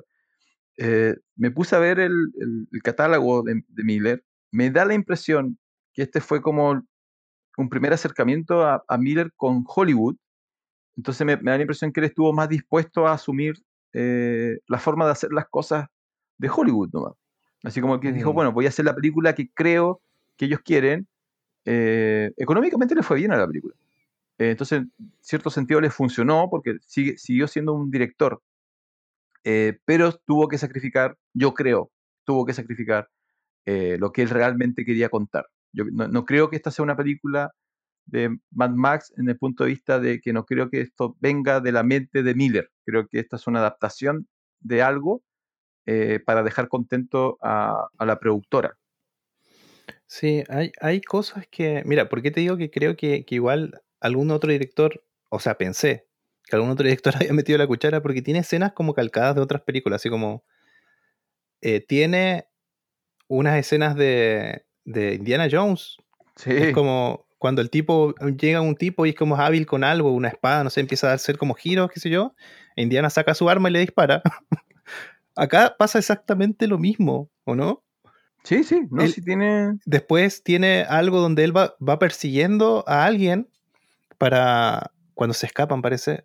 Para, para que no dé la alarma y se ve perder a Mel Gibson a la vuelta de un pasillo y después vuelve corriendo con un montón de gente que lo persigue. Eso está sacado de Star Wars. Han Solo tiene una escena igual.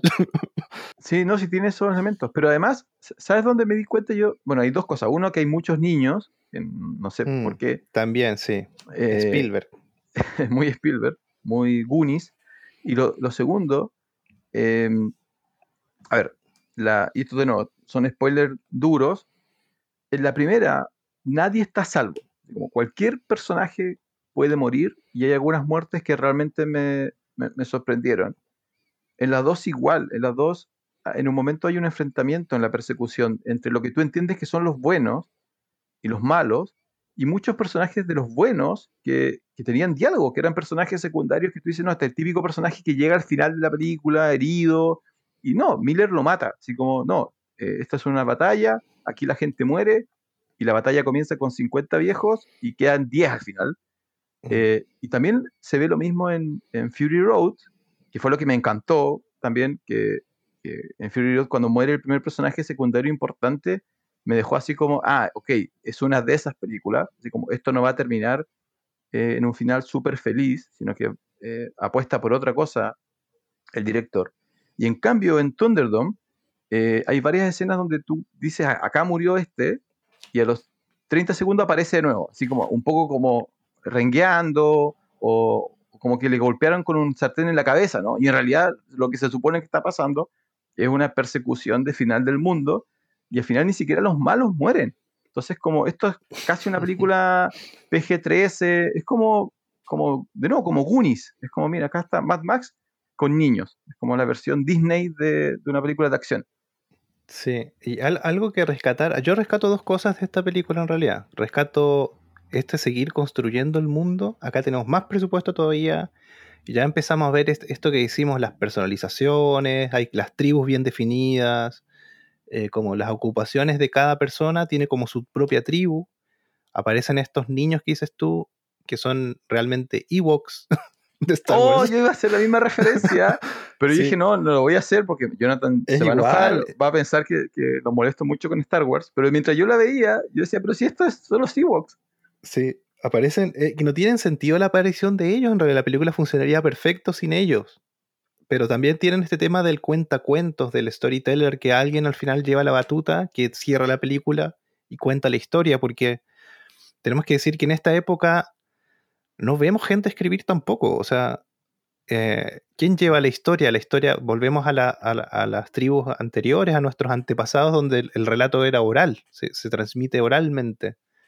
Y eso eh, em, se empieza a ver en la segunda, que en la tercera se reafirma. Y ya en, Fury Road aparece una, leyenda, ah, no me acuerdo si el final de la película o al principio, que dice el primer hombre, una cosa así, ¿o no? sí, y, también, en realidad, si uno quisiera sacar como un mensaje positivo de, estas películas, ¿no? Eh, es, eh, Miller cree que que al final del día el hombre siempre va a encontrar un camino, ¿no?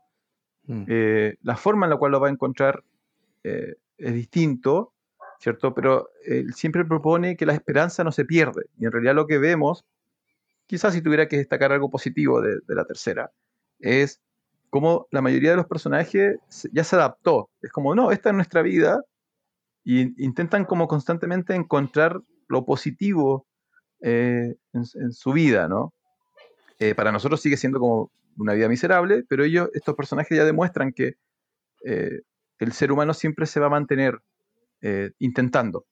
Sí, y algo que no mencionamos de la segunda es que la película al final termina con el sacrificio de, Max, ¿no? Él, él, queda, todos se salvan y él queda ahí, ¿no? Entonces nos deja abierto siempre que él va a ser como...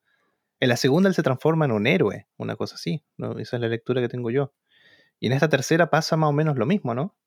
Es, es que eh, ahí está el mito del, del héroe sin nombre, ¿no? Eh, del sujeto que no, no quiere ser héroe, nunca mm. pidió ser héroe, pero su naturaleza le impide eh, abandonar a la gente que lo necesita.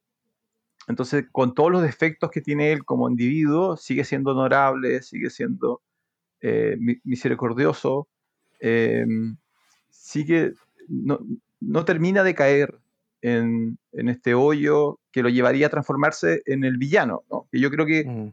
no sé, bueno, ahí Star Wars juega mucho con esa idea, ¿no? Eh, el camino del héroe, pero siempre en el abismo del, lado oscuro, ¿no? Eh, es eso, Mad Max es eso. Mad Max está a un pasito de transformarse en Humungus, en la tía, en Toe Cotter o en Immortal Joe, pero siempre algo lo, lo, detiene, lo controla, lo, mantiene en el lado como más heroico. Sí, por eso igual em, mucha gente le ha preguntado ¿no? a, George Miller si, si, se inspira en Akira Kurosawa, porque en el fondo es como, sin quererlo, ¿no? Eh, por lo que sabemos en la entrevista, él, no sabía de la filmografía de Kurosawa cuando empezó a hacer las películas, pero claro, es, es, ese camino del samurái. Eh, yo ahora, tanto que lo mencionamos, eh, fui a ver algunas películas de, Akira Kurosawa para ver de, dónde venía todo esto. Y claro, por ejemplo, esa película Yojimbo es el samurái que llega al pueblo eh, y al final eh, te muestran al principio que para encontrar el camino él tira un palo y para donde cae el palo es el camino que toma. Y, y claro, salva la situación y él sigue el camino nomás. Y esto siempre empieza y termina así, desde, a partir de la 2, ¿no? termina con el camino, empieza con el camino, siempre, y de hecho tenemos unas tomas ahí que, se repiten, que es Mad Max en el centro de, la pantalla, eh, pisando el camino y su vehículo al costado, eh, al inicio y al final de las películas siempre se repite esa toma de una forma u otra. Sí, sí. De hecho, es la primera escena del tráiler de Fury Road.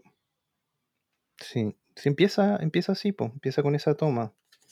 Sí. Eh, pero a mí, a mí esta, de nuevo, la película pudo haber sido mejor, eh, pero creo que es la que es la que envejece peor, porque es la que representa lo que la industria pensaba que la gente quería como cine de acción en los 80. Entonces cuando Mm. lo ves hoy día, eh, tiene muchas cosas que, que te distraen, que te, te van a resultar un poquito absurdas, que bueno, pero ¿por qué hicieron esto? Pero em, en ese momento quizá tenía mucho sentido. Y de nuevo, la película económicamente le fue bien, fue considerada un éxito, pero hoy día vas a encontrar muy poca referencia a esta película, excepto por quizás lo que es la mejor secuencia de acción de esta película y la idea más original que luego se mantuvo en otras, que es el, el Thunderdome, eh, eh, como en sí, como, como secuencia, ¿no? En un momento Max pelea contra Master Blaster, que es como el, primer villano de la película, un super enforcer, un tipo de dos metros con armadura, y tiene que pelear con, en él en un domo, donde además los amarran como a unas eh, cuerdas de bungee. Entonces, como una pelea de gladiadores, pero poca post-apocalíptica. Y esa idea Sí. sí se ha mantenido y sí ha sido replicada, y sí es una gran secuencia de acción y una gran pelea. Sí, eso inspiró deportes como el vale todo, ¿no? El- la UFC. Claro, es cierto. eh, la- las primeras peleas de la UFC, de hecho, tenían cuerdas de bungee también. eh, pero es- son geniales esas peleas. Eh, pero esa es como la mejor, la mejor, mejor secuencia. La segunda Sí. mitad de la película, con los niños, con los Ewoks, no, no. No sé, me hizo acordar tantas cosas malas que vi en otras películas, pero claro, por ejemplo, el, el personaje eh, que se llama en inglés Master Blaster, que es un personaje compuesto de dos seres humanos, uno pequeñito, que es el cerebro, y otro músculo, que es el grande. Me pareció genial ese personaje, me pareció increíble y súper bien actuado. Eh, y no sé si, si te diste cuenta que, que se, que se repite esto de un personaje que tiene, no sé si decir algún retraso en, en la inteligencia o, o tiene como algún complejo de niñez. Ese personaje se repite en las películas de Mad Max. eh, por ejemplo, en la primera, eh, ellos van al, al campo, ¿cierto? Y está, no sé si es una tía, una abuela que, que- los tiene ahí. Y, le dice a la chica, cuídate de no sé quién, es solo un bebé. Y resulta que era un- un adulto, pero tenía algún retraso. Sí, Eh, después está aquí Master Blaster, que, que igual, Blaster igual tiene algún. Cuando se le sale el casco, se- notamos que tiene algo, que es un niño al final en, en un cuerpo de adulto. Y en la, en la última también hay un personaje que es así, ¿no? sí, hay un- una constante referencia a que hay algo eh, peligroso en, como en el aire, ¿no? Como que ellos viven en un lugar donde esto es normal. Donde ya la, Sí. donde nacer sano ya es como algo extremadamente raro. Sí, y bueno, y para ya ir despidiendo esta película, eh, mencionar que, que, claro, está este mundo, ¿no? Él, llega a un lugar que se llama Bartertown, que en el fondo en algún tiempo seguramente fue un, un parque de diversiones, por lo que entiendo, por eso tienen el domo o algo así. Eh, y, y en español le pusieron Truequelandia, qué nombre más malo. No, no, pero es una representación de lo que es. Es como. sí, pero es como medio chistoso. es como. Hobbylandia. Es como exactamente Sí. lo que uno piensa cuando lo ve. Sí, y, y los, los Ewoks, estos niños que están en otro lugar, ellos quieren ir a Tomorrowland, Claro. al- a la Tierra Eso- del Mañana. A ver, ese, en términos de producción, de nuevo, la película tiene muchas cosas muy inteligentes. Eh, cuando te explican por qué los niños creen lo que creen o cómo, cómo les llega la información a los niños, yo creo que lo, maravilloso en términos de idea, ¿no? Cómo, cómo la necesidad de información hace que ellos, por ejemplo, interpreten cosas que, que nunca vieron de otra manera. Eh, no me acuerdo cómo se llama el aparatito, ¿no? Donde uno miraba fotos con, Al Viewmaster. el Viewmaster. Eh, Los niños tienen un Viewmaster y una de las imágenes que tienen es esta típica foto de una, de una carretera, de una avenida, donde los autos se mueven tan rápido y la foto Mm. muestra como un, las luces de los autos nomás. Y ellos lo llaman río de luz. Le vamos a poner, le vamos a poner título a esto, se llama Larga Exposición, y vamos a poner aquí una nota. Fotografía de larga exposición o de exposición prolongada. Es la técnica en la cual se deja abierto el obturador de la cámara por un tiempo más largo de lo habitual, logrando con esto estelas, manchas y difuminados de los objetos en movimiento. Ya, entonces el, ven una foto que ellos lo llaman el río de la luz. Sí. Ellos, cre- ellos creen que es un lugar. Entonces, ese tipo de cosas, así como cómo, cómo las siguientes generaciones interpretan lo que encuentran del anterior, yo creo que en términos de producción está súper bien, bien hecho. Claro, y, y yo de nuevo, yo algunas veces en el podcast hemos dicho, incluso las películas malas tienen algo bueno que ver, por último aprender de los errores, pero esta tiene eso, ¿no? Tiene el resignificado de las cosas, que, que en la entrevista de la última película de George Miller lo dice harto. Dice, no solamente reutilizar, eh, no sé, una basinica de hospital y que esa después sea una guitarra, sino que reutilizar las palabras y los, el sentido que le dábamos a esas palabras. Por eso, no sé, la rueda, el volante se, form- se transforma en, en Fury Road en, en algo sagrado, en algo de culto. Y aquí empezamos a hablar eso, ¿no? Ellos tienen ese lenguaje, el río de luz, la ciudad de las luces, le dicen de otra forma, tienen como, como esa reinterpretación de algo que... Ah, eh, tienen el tema este del... Hablan de... ¿Cómo es que dicen? Algo del sónico. Dicen el sónico, el sónico. Y al final era un disco. Un disco que, que ellos giraban, que no sabían qué era. Y era un disco de vinilo. Entonces eh, empieza todo ese juego de palabras y significados que me parece súper bueno. Eso empieza bien a verse aquí en esta película. Sí, sí, porque es la idea de, de estos niños nunca vieron el mundo anterior. Sí, ¿sabes que algo que no mencionamos y habíamos conversado antes es de otro personaje que dejamos afuera, que en esta película se llama Jedediah, creo que se llama? El, ¿El del, no. el del avión? El del avión, sí. Él, sí, lo que pasa es que eh, lo mencionamos más como evidencia de que a Miller le da lo mismo la continuidad. En la película 2 y en la 3 hay un personaje que es básicamente el mismo, eh, básicamente igual, Pero el el, actor. el mismo actor, pero él dice, eh, no, son, son personas distintas y, eh, y así nomás, po. Resulta que, bueno, so- son personas distintas y de hecho le da finales, finales diferentes. En la 2 termina siendo el, el líder de la nueva tribu antes del niño cavernícola y en la 3 tiene un hijo. Eh, pero cuando, tú lo, cuando yo lo vi en la 3, y eso genera mucha confusión, ¿no? Porque como tú, Sí, ¿no? pues sobre todo cuando se ven, cuando se Eh. ven los personajes, sí. cuando tú eh, ves la película no del comienzo, vas cambiando canales, ¿cierto? Eh, por eso se confunde mucho la 2 y la 3, porque dicen, no, pero si está el tipo del avión. No, no, pero resulta que hay dos personajes que son del mismo actor y que hacen básicamente el mismo papel, pero uno se llama, eh, no me acuerdo cómo se llama en la 2, y la tercera se llama eh, Jedediah. Eh, pero eso demuestra simplemente que a Miller le da lo mismo eh, concepto de continuidad. No es muy, no es esclavo de esa idea. Sí. Así que, mm, ah, no sé, yo creo que eso es todo por, por la 1, la 2 y la 3, ¿o no? Sí. Ahora, para mí, eh, perfectamente puedo recomendar la 2, pero no sé cómo se mantiene luego de que alguien haya visto la Fury Road. La 1 yo la encuentro recomendable, pero para la gente que, que quiera ver eh, una gran película que se hizo con muy poco presupuesto eh, y tiene grandes escenas, pero también tengo la duda de cómo se mantiene a día de hoy. Y la 3, eh, si- sim- simplemente para que se saquen la duda, ¿no? Para ver si nos creen o no nos creen. Pero yo la dejaría al último. Así como no tienes nada más que hacer, así como estás obligado a estar en un vuelo de avión y la única película disponible es Thunderdome, dale. Si no, eh, vuelve a mirar alguna de las otras. Sí, así es.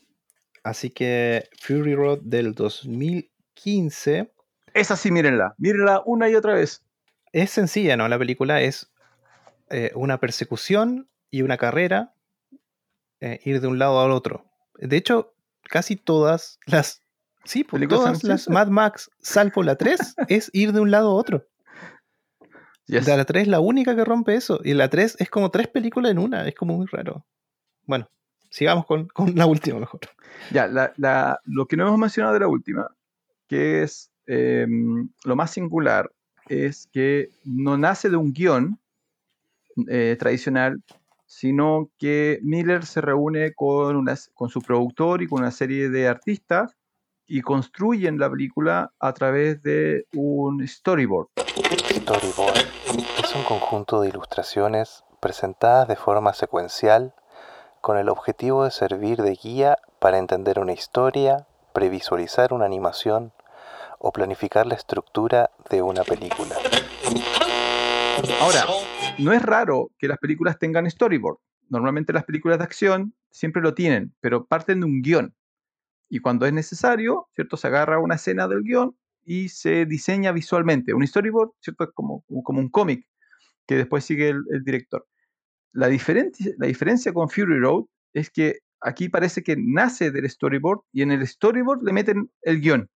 Entonces creo que eran como 30.000 eh, eh, imágenes distintas, ¿no? Viñetas, 30.000 viñetas distintas que en un momento muestran que la, eh, empapelan una pieza con el storyboard y ellos se sientan en una mesa al medio como a decir, ya, ¿cuál es la siguiente escena?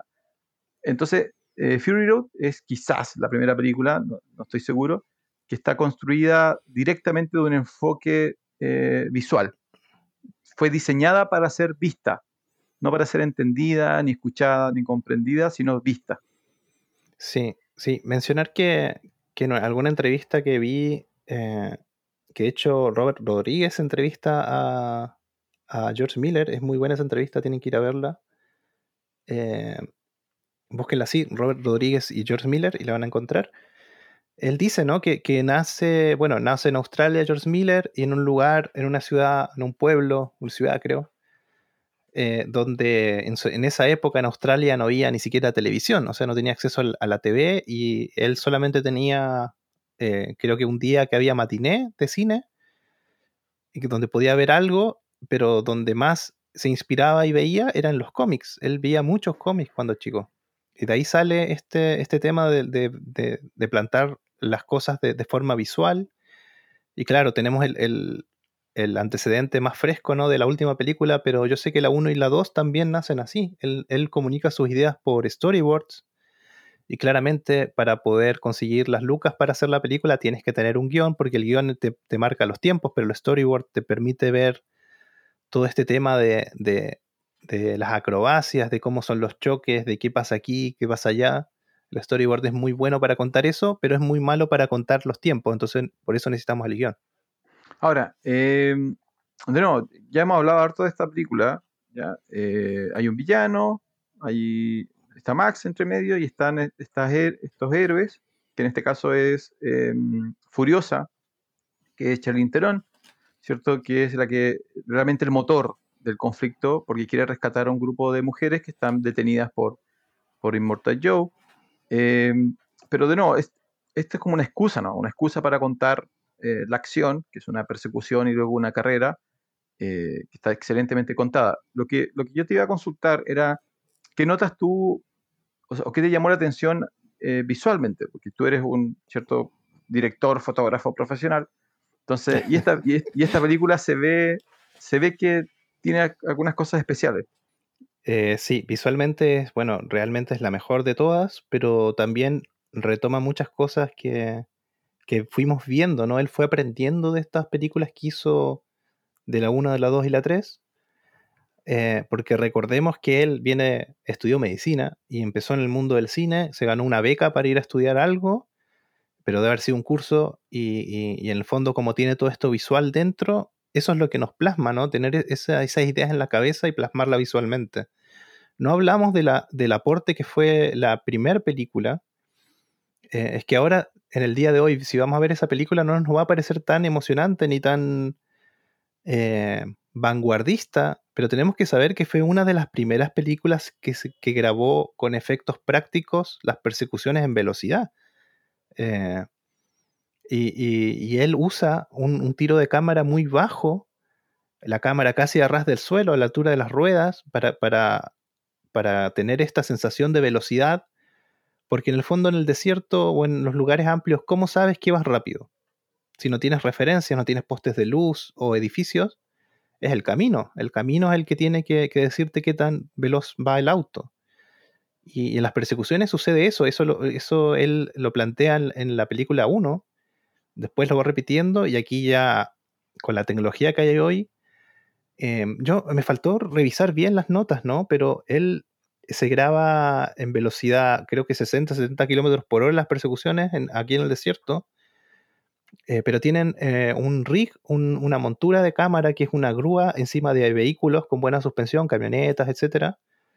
Eh, y ahora con la tecnología de hoy puedes tener una persona viendo el rig con un control remoto, otra persona conduciendo, otra persona como supervisando que todo salga bien y el director de fotografía está en otro lado con otro control viendo solamente la cámara. Y eso es increíble porque te permite hacer tomas que era imposible hacer antes. Solamente, no por el presupuesto, sino que era imposible nomás. Y tiene estas persecuciones con esta cámara dentro de esa grúa geniales, que son planos secuencia la mayoría.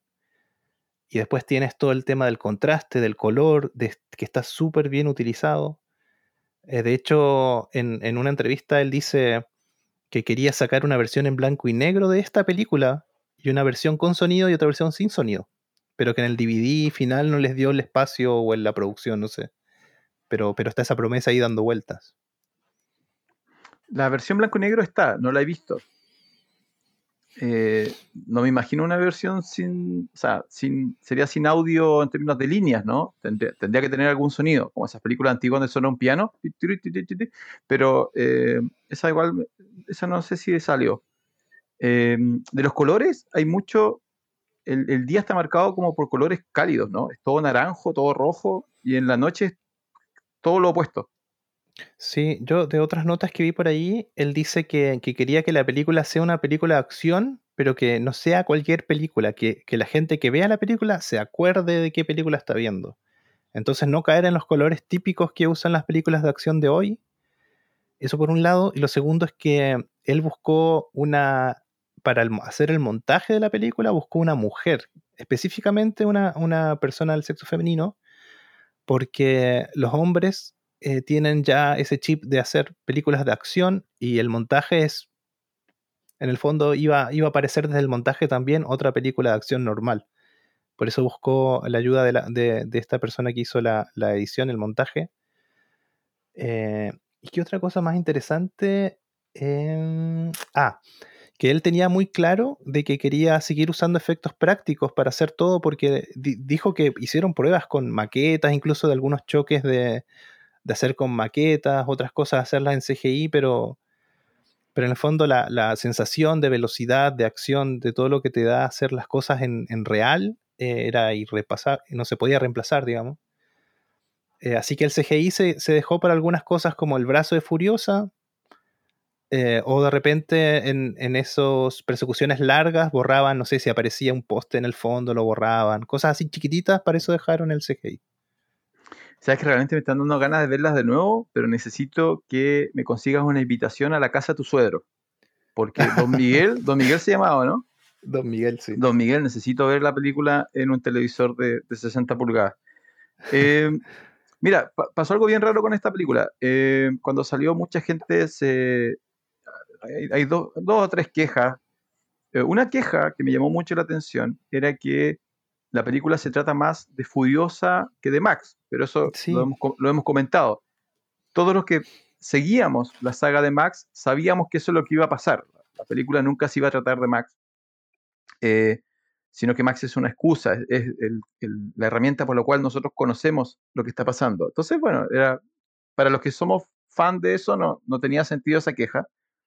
Eh, luego salió la, la, rara queja de que de, de que tiene como un mensaje medio, medio feminista, ¿no? Y lo tiene, pero lo tiene de manera súper positiva. Eh, aparecen distintos personajes mujeres, eh, pero todas cumplen distintos roles. Yo creo que eso es súper interesante, como que te muestra la mujer como madre, como sostenedora, pero también como guerrera, como soldado, como líder, pero no lo hace obvio, como que no, no te golpea con eso en la cara, así como miren, miren, una mujer líder, sino que te, te dicen, hay una general que se llama Furiosa, y después durante la película tú te das cuenta por qué ella es una general. O sea, no, no hay, no hay caminos fáciles en lo que él eh, va contando. Y lo mismo se aplica a otros, ¿no? Sabemos quiénes son los villanos por sus acciones, no porque nos dicen. Eh, sabemos quiénes son los héroes por sus acciones eh, y no por por discursos, no porque eh, haya un, cartel que nos diga, no por los colores que usan. Y eso es algo que Miller ha mantenido mucho y, a mí me, gusta mucho. Me, gusta mucho como, ejemplo de, lo que se puede hacer en cine sin, de nuevo, tener que tratar al espectador como un idiota. Sí, otra nota eh, que, quería mencionar es que, George Miller tenía muy claro el tema de que estos tiempos modernos son diferentes a los tiempos cuando él hizo las primeras películas y sabía que también tenía que ser una película más dinámica que, las anteriores. En esta toma, para la película se usaron alrededor de 2.800 tomas en la edición final, eso es lo que vemos, y como referencia tengo que en la de 1981, en Mad Max 2, usaron 1.200 tomas interesante. Ahí, bueno, ahí eh, ya nos estamos acercando a las dos horas. Dijimos que este capítulo no íbamos a cuidar un poquito más, pero em, hay un, En términos de producción, la película estuvo mucho, mucho, mucho tiempo en, producción. Eh, primero grabaron las secuencias de persecución, eh, se les acabó el presupuesto, hubo un cambio en Warner Brothers y cuando le mostraron las secuencias de, de producción, ahí le ofrecieron más plata a Miller y Miller pudo filmar eh, las ciudadelas, donde, donde comienza y termina la película. Al principio eso no, la plata no les alcanzó para eso. Eh, y el, reto era para el editor, ¿no? El, editor estaba en, pánico porque no me acuerdo cuál era la cantidad brutal de horas que tenía que llegar a, dejar en menos de... Inicialmente le habían dicho una hora y media eh, y en un momento se, se dieron cuenta que era imposible, pero incluso dejarlo en menos de dos se demostró muy, muy, muy difícil. Y era porque tenían estas inmensas cantidades de secuencias de acción eh, y eran todas excelentes. Eh, yo tengo acá el dato que solo la grabación duró 138 días, que es harto. Em, las secuencias de acción se grababan, bueno, decimos, son, si usted ve ocho autos andando ahí, son los ocho autos de verdad. Y, una cosa que interesante que, que no me había fijado es que claro, van grabando con más de una cámara a la vez para no perder las tomas. Eh, pero el audio, el audio tuvieron que hacerlo en postproducción porque obvio que los diálogos no se podían escuchar eh, con tantos motores andando ahí. Así que los audios tuvieron que hacerlos en postproducción. No hay sonido directo salvo el de los motores y el de las ruedas ahí andando por el desierto. Sí, bueno, lo que hablabas tú de, que gente dice que, que se trata más de Furiosa que de Mad Max, en realidad Furiosa es Mad Max. Eso tenemos que decirlo. O sea, ella toma, si vemos las películas anteriores, lo que pasa, el héroe es ella, es Furiosa. Y está bien, a mí me parece que, es súper bueno, porque en el fondo lo que dices tú, Mad Max eh, es el nombre de la película, el, personaje principal, pero él es consumido por la historia y eso está bueno, a mí me gusta mucho. Eh, de nuevo, para, esta película, George Miller le dijo a su equipo que en esta película era gigante.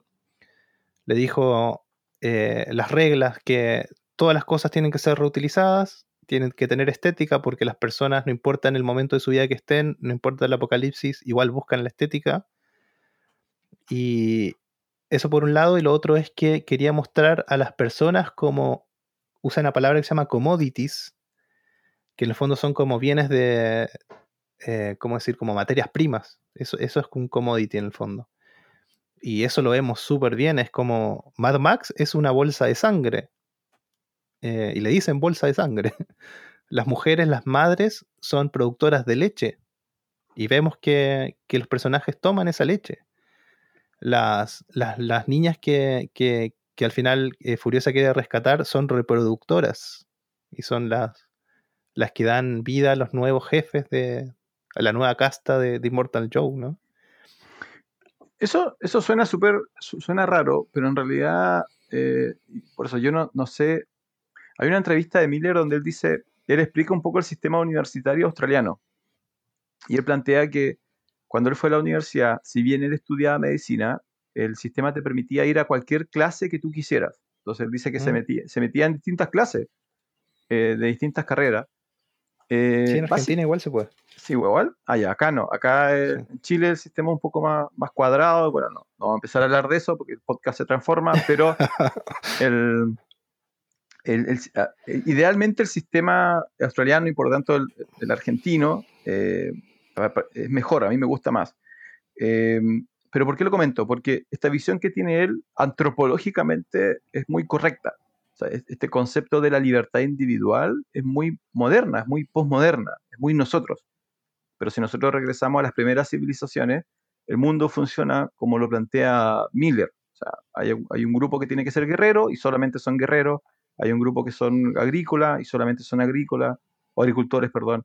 Eh, estás determinado por tu función. Y, y, Miller me imagino que lo tuvo que haber leído o tuvo que haber estado en alguna clase de antropología o sociología, donde agarra eso y lo traspasa a su película, pero claro, él te lo cuenta como cómo, cómo enfrentamos eso a, a nuestros principios de, de libertad individu individual, ¿no? Que es un poco lo que es Max. Max dentro de, de, todo lo que tiene, él busca simplemente que lo dejen tranquilo y ser libre, y en la cuarta película se encuentra con esta sociedad que es muy, muy eh, estructurada y que lo de hecho, como dices tú, lo quieren usar en, en un donador de, de, sangre. Sí, y una cosa que, que, me queda dando vuelta, lo voy a decir antes que se me olvide, eh, el, el, personaje de Immortan Joe, que está, bueno, protagonizado por el, el actor de, que actuó en la primera, ¿no? Tow Cutter. Tow Cutter, sí. Sí, eh, Hugh Case Byrne, Byrne, creo que se llama. Perdón, Hugh, que murió hace poquito. Le sí, murió hace poco, así que no, no, necesitas pedirle perdón. Él, él, él le dijo a, a, George Miller que él quería dos cosas en la película. Bueno, le haber pedido más cosas, pero esto es lo que sabemos. Que él inventó lo del saludo B8. Viste que, que los guerreros saludan al. Le dicen, primero le dicen papá al Immortan Joe. Eso igual salió de él, de, del actor. Él propuso eso. Que a él le digan papá o papi y lo saludan con ese, esos dedos entrelazados diciendo B8, B8. Eso. Ese, pero ese saludo, sí, de nuevo, pero tiene elementos históricos, ¿no? Es como el saludo al emperador. En el fondo están, están saludando a su líder. Eh, sí. sí es, es, bien, es bien, bien bueno. Me, me, recién me acordé de lo que te iba a comentar. Lo, lo que me encantó de, de, ver la película de la saga, la saga de Mad Max, fue que las películas duran 90 minutos. Y eso fue genial. Así como no, que, que, pudiera contar, la, yo sé que la 1, la 2 y la 3 son no, 100, no, perdón, 90 minutos, si no son 90, son 95. Eh, y yo quiero iniciar una campaña para que el cine vuelva a eso. ¿ya? Necesitamos más películas de 90 minutos. Basta con las películas de 2 horas. ¿ya? Eh, ni hablar de las que duran 2 horas, 3 horas. Eso ya es una tortura. Eh, pero Mad Max 1, Mad Max 2 y 3 90 minutos, excelente. La cuarta se alargó el viejito, pero bueno, ya es una excelente película, se le perdona.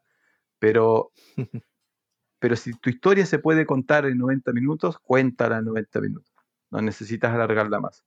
Entonces eso quería darle un, un aplauso a la saga Mad Max por hacer películas que duran lo mismo que una clase. Sí, y ahora por lo que dijo Francisco, la siguiente va a durar tres horas. Claro, ya no sé cómo se viene. Esta, incluso piensa, bueno, ahí lo vamos a hablar después. Las películas superhéroes que están durando dos horas. Tres horas duran. ¿Cómo una película de superhéroes dura tres horas? Un superhéroe no tiene cosas que contar durante tres horas. Así que no, mal, mal, mal, mal. Oye, lo último, antes, antes que nos vayamos despidiendo, hay un videojuego para los que son eh, videojugadores, seguramente lo conocen. Es de 2015, es de Warner Brothers, porque es lo que tienen los derechos. Participa Miller también en el videojuego. Eh, es un muy buen videojuego y está estructurado como eh, Shadow of Mordor. ¿Qué significa eso? Que es un sandbox. Tú, hay un universo donde tú te puedes mover con Max en su vehículo y tienes que ir eh, haciendo misiones, conquistando fuertes eh, y principalmente golpeando gente y haciendo explotar otros autos. Es un muy, muy, muy buen juego y está muy bien hecho el universo Mad Max en el videojuego. Hay, mucho lore de Mad Max en, en la historia. Así que eh, si pueden jugarlo, el 2015 debe estar muy, muy barato, sino que hasta gratis, porque ya pasó, los videojuegos tienen como un rango de como de cuatro años nomás y después eh, son muy económicos. Denle una, una oportunidad. ¿ya? Para los que les gusta eh, los Arkham Games de Batman o el Shadow of Mordor, Mad Max va como en la misma línea, pero manejas un B8. Excelente. Nos quedaron algunas cositas por mencionar, eh, pero en honor al tiempo lo vamos a dejar ahí. Estamos grabando este capítulo antes del video en vivo que verán, en el que mencionaremos este capítulo. Esa es la Yes. magia de, del- de- de la tecnología. Así que seguramente en el en vivo vamos a decir algunas cosas que, que nos quedaron fuera muy cortito, ¿vale? Así que ahora vamos a ir cerrando nuestro episodio de esta segunda temporada, pero no sin antes decir que allá a lo lejos viene un señor con una barba larga, anteojos, creo que rulos ahora, ¿ah? se dejó el largo el pelo, y una bolsa. Y esa bolsa trae una recomendación. Así que vamos a ir con la recomendación de Don Francisco.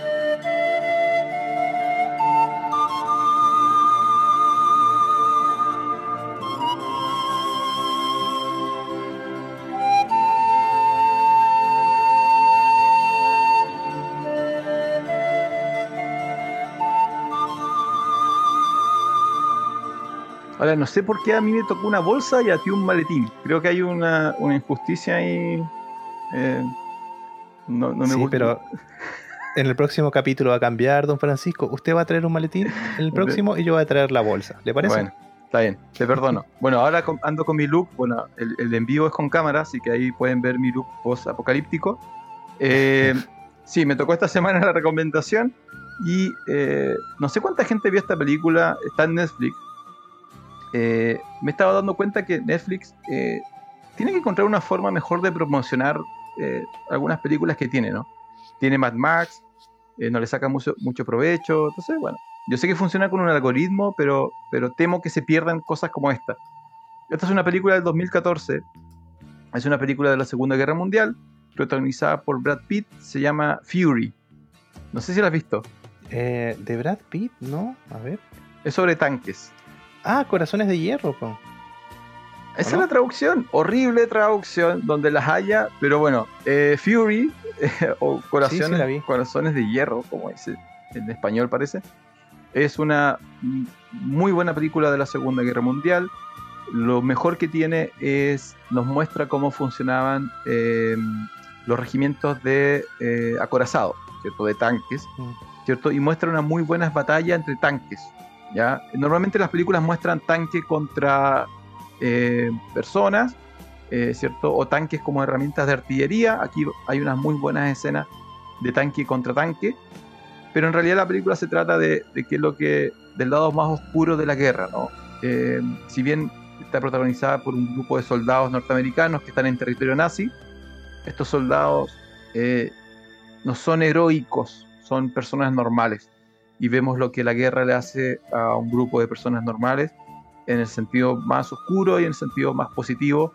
Así que es una, para mí, una película muy recomendable, por eso la estoy recomendando y está en Netflix. Eh, si les gusta la Segunda Guerra Mundial, pero quieren ver algo un poquito distinto, eh, y una gran actuación de Brad Pitt también, eh, Fury o Corazones de Acero, Hierro, De acero en España y de hierro aquí en Latinoamérica. Ahí está, muy bien. En Netflix. Así que vayan, veanla 2014. Esa es la recomendación de este capítulo. Excelente recomendación sacada de la bolsa de Don Francisco.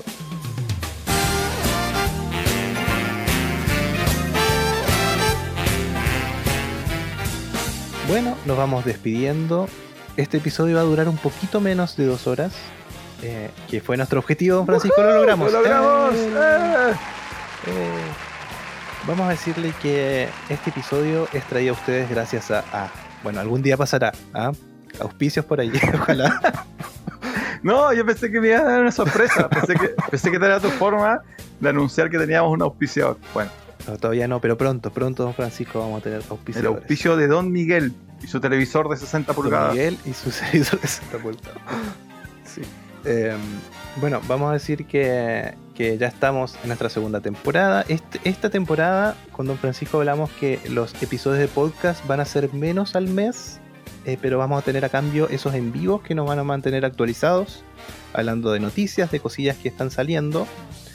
Así que por favor síganos en redes sociales. Estamos en Facebook, donde estamos haciendo los videos en vivo por ahora los lunes. Eh, estamos en Instagram. Eh, tenemos que decir que Facebook igual ha, tenido una inyección ahí de actualizaciones. Estamos recomendando hartas cosillas por ahí, así que péguense una vuelta. Eh, también nos pueden escribir eh, por cualquier sugerencia en cualquiera de nuestras redes sociales y también al correo funcionespecial.podcast.gmail.com pueden decirnos que había dentro ese maletín de Pulp Fiction todavía. Si usted está escuchando este episodio en el futuro, también puede hacerlo. y, o en el futuro post-apocalíptico. Ah, pero no van a haber computadores, maldición. Pueden enviar unas cartas certificadas. Francisco. ¿Qué? Pero si ya cerraste, me quitaste todo, me quitaste todo. El excelente cierre de- del líder. Eh, no, sí, esperemos que esta temporada 2 o volumen 2 eh, salga todo bien, ¿cierto? Menos podcast, pero más en vivo. Nos van a escuchar más veces al mes. Y ya intentamos activar Facebook, nos queda Instagram eh, y Twitter y OnlyFans. Se viene todo en camino. OnlyFans. Ah, bueno, en fin. Ya, nos vamos entonces. Eh, soy Jonathan Barrier Gel Soy Francisco Torres.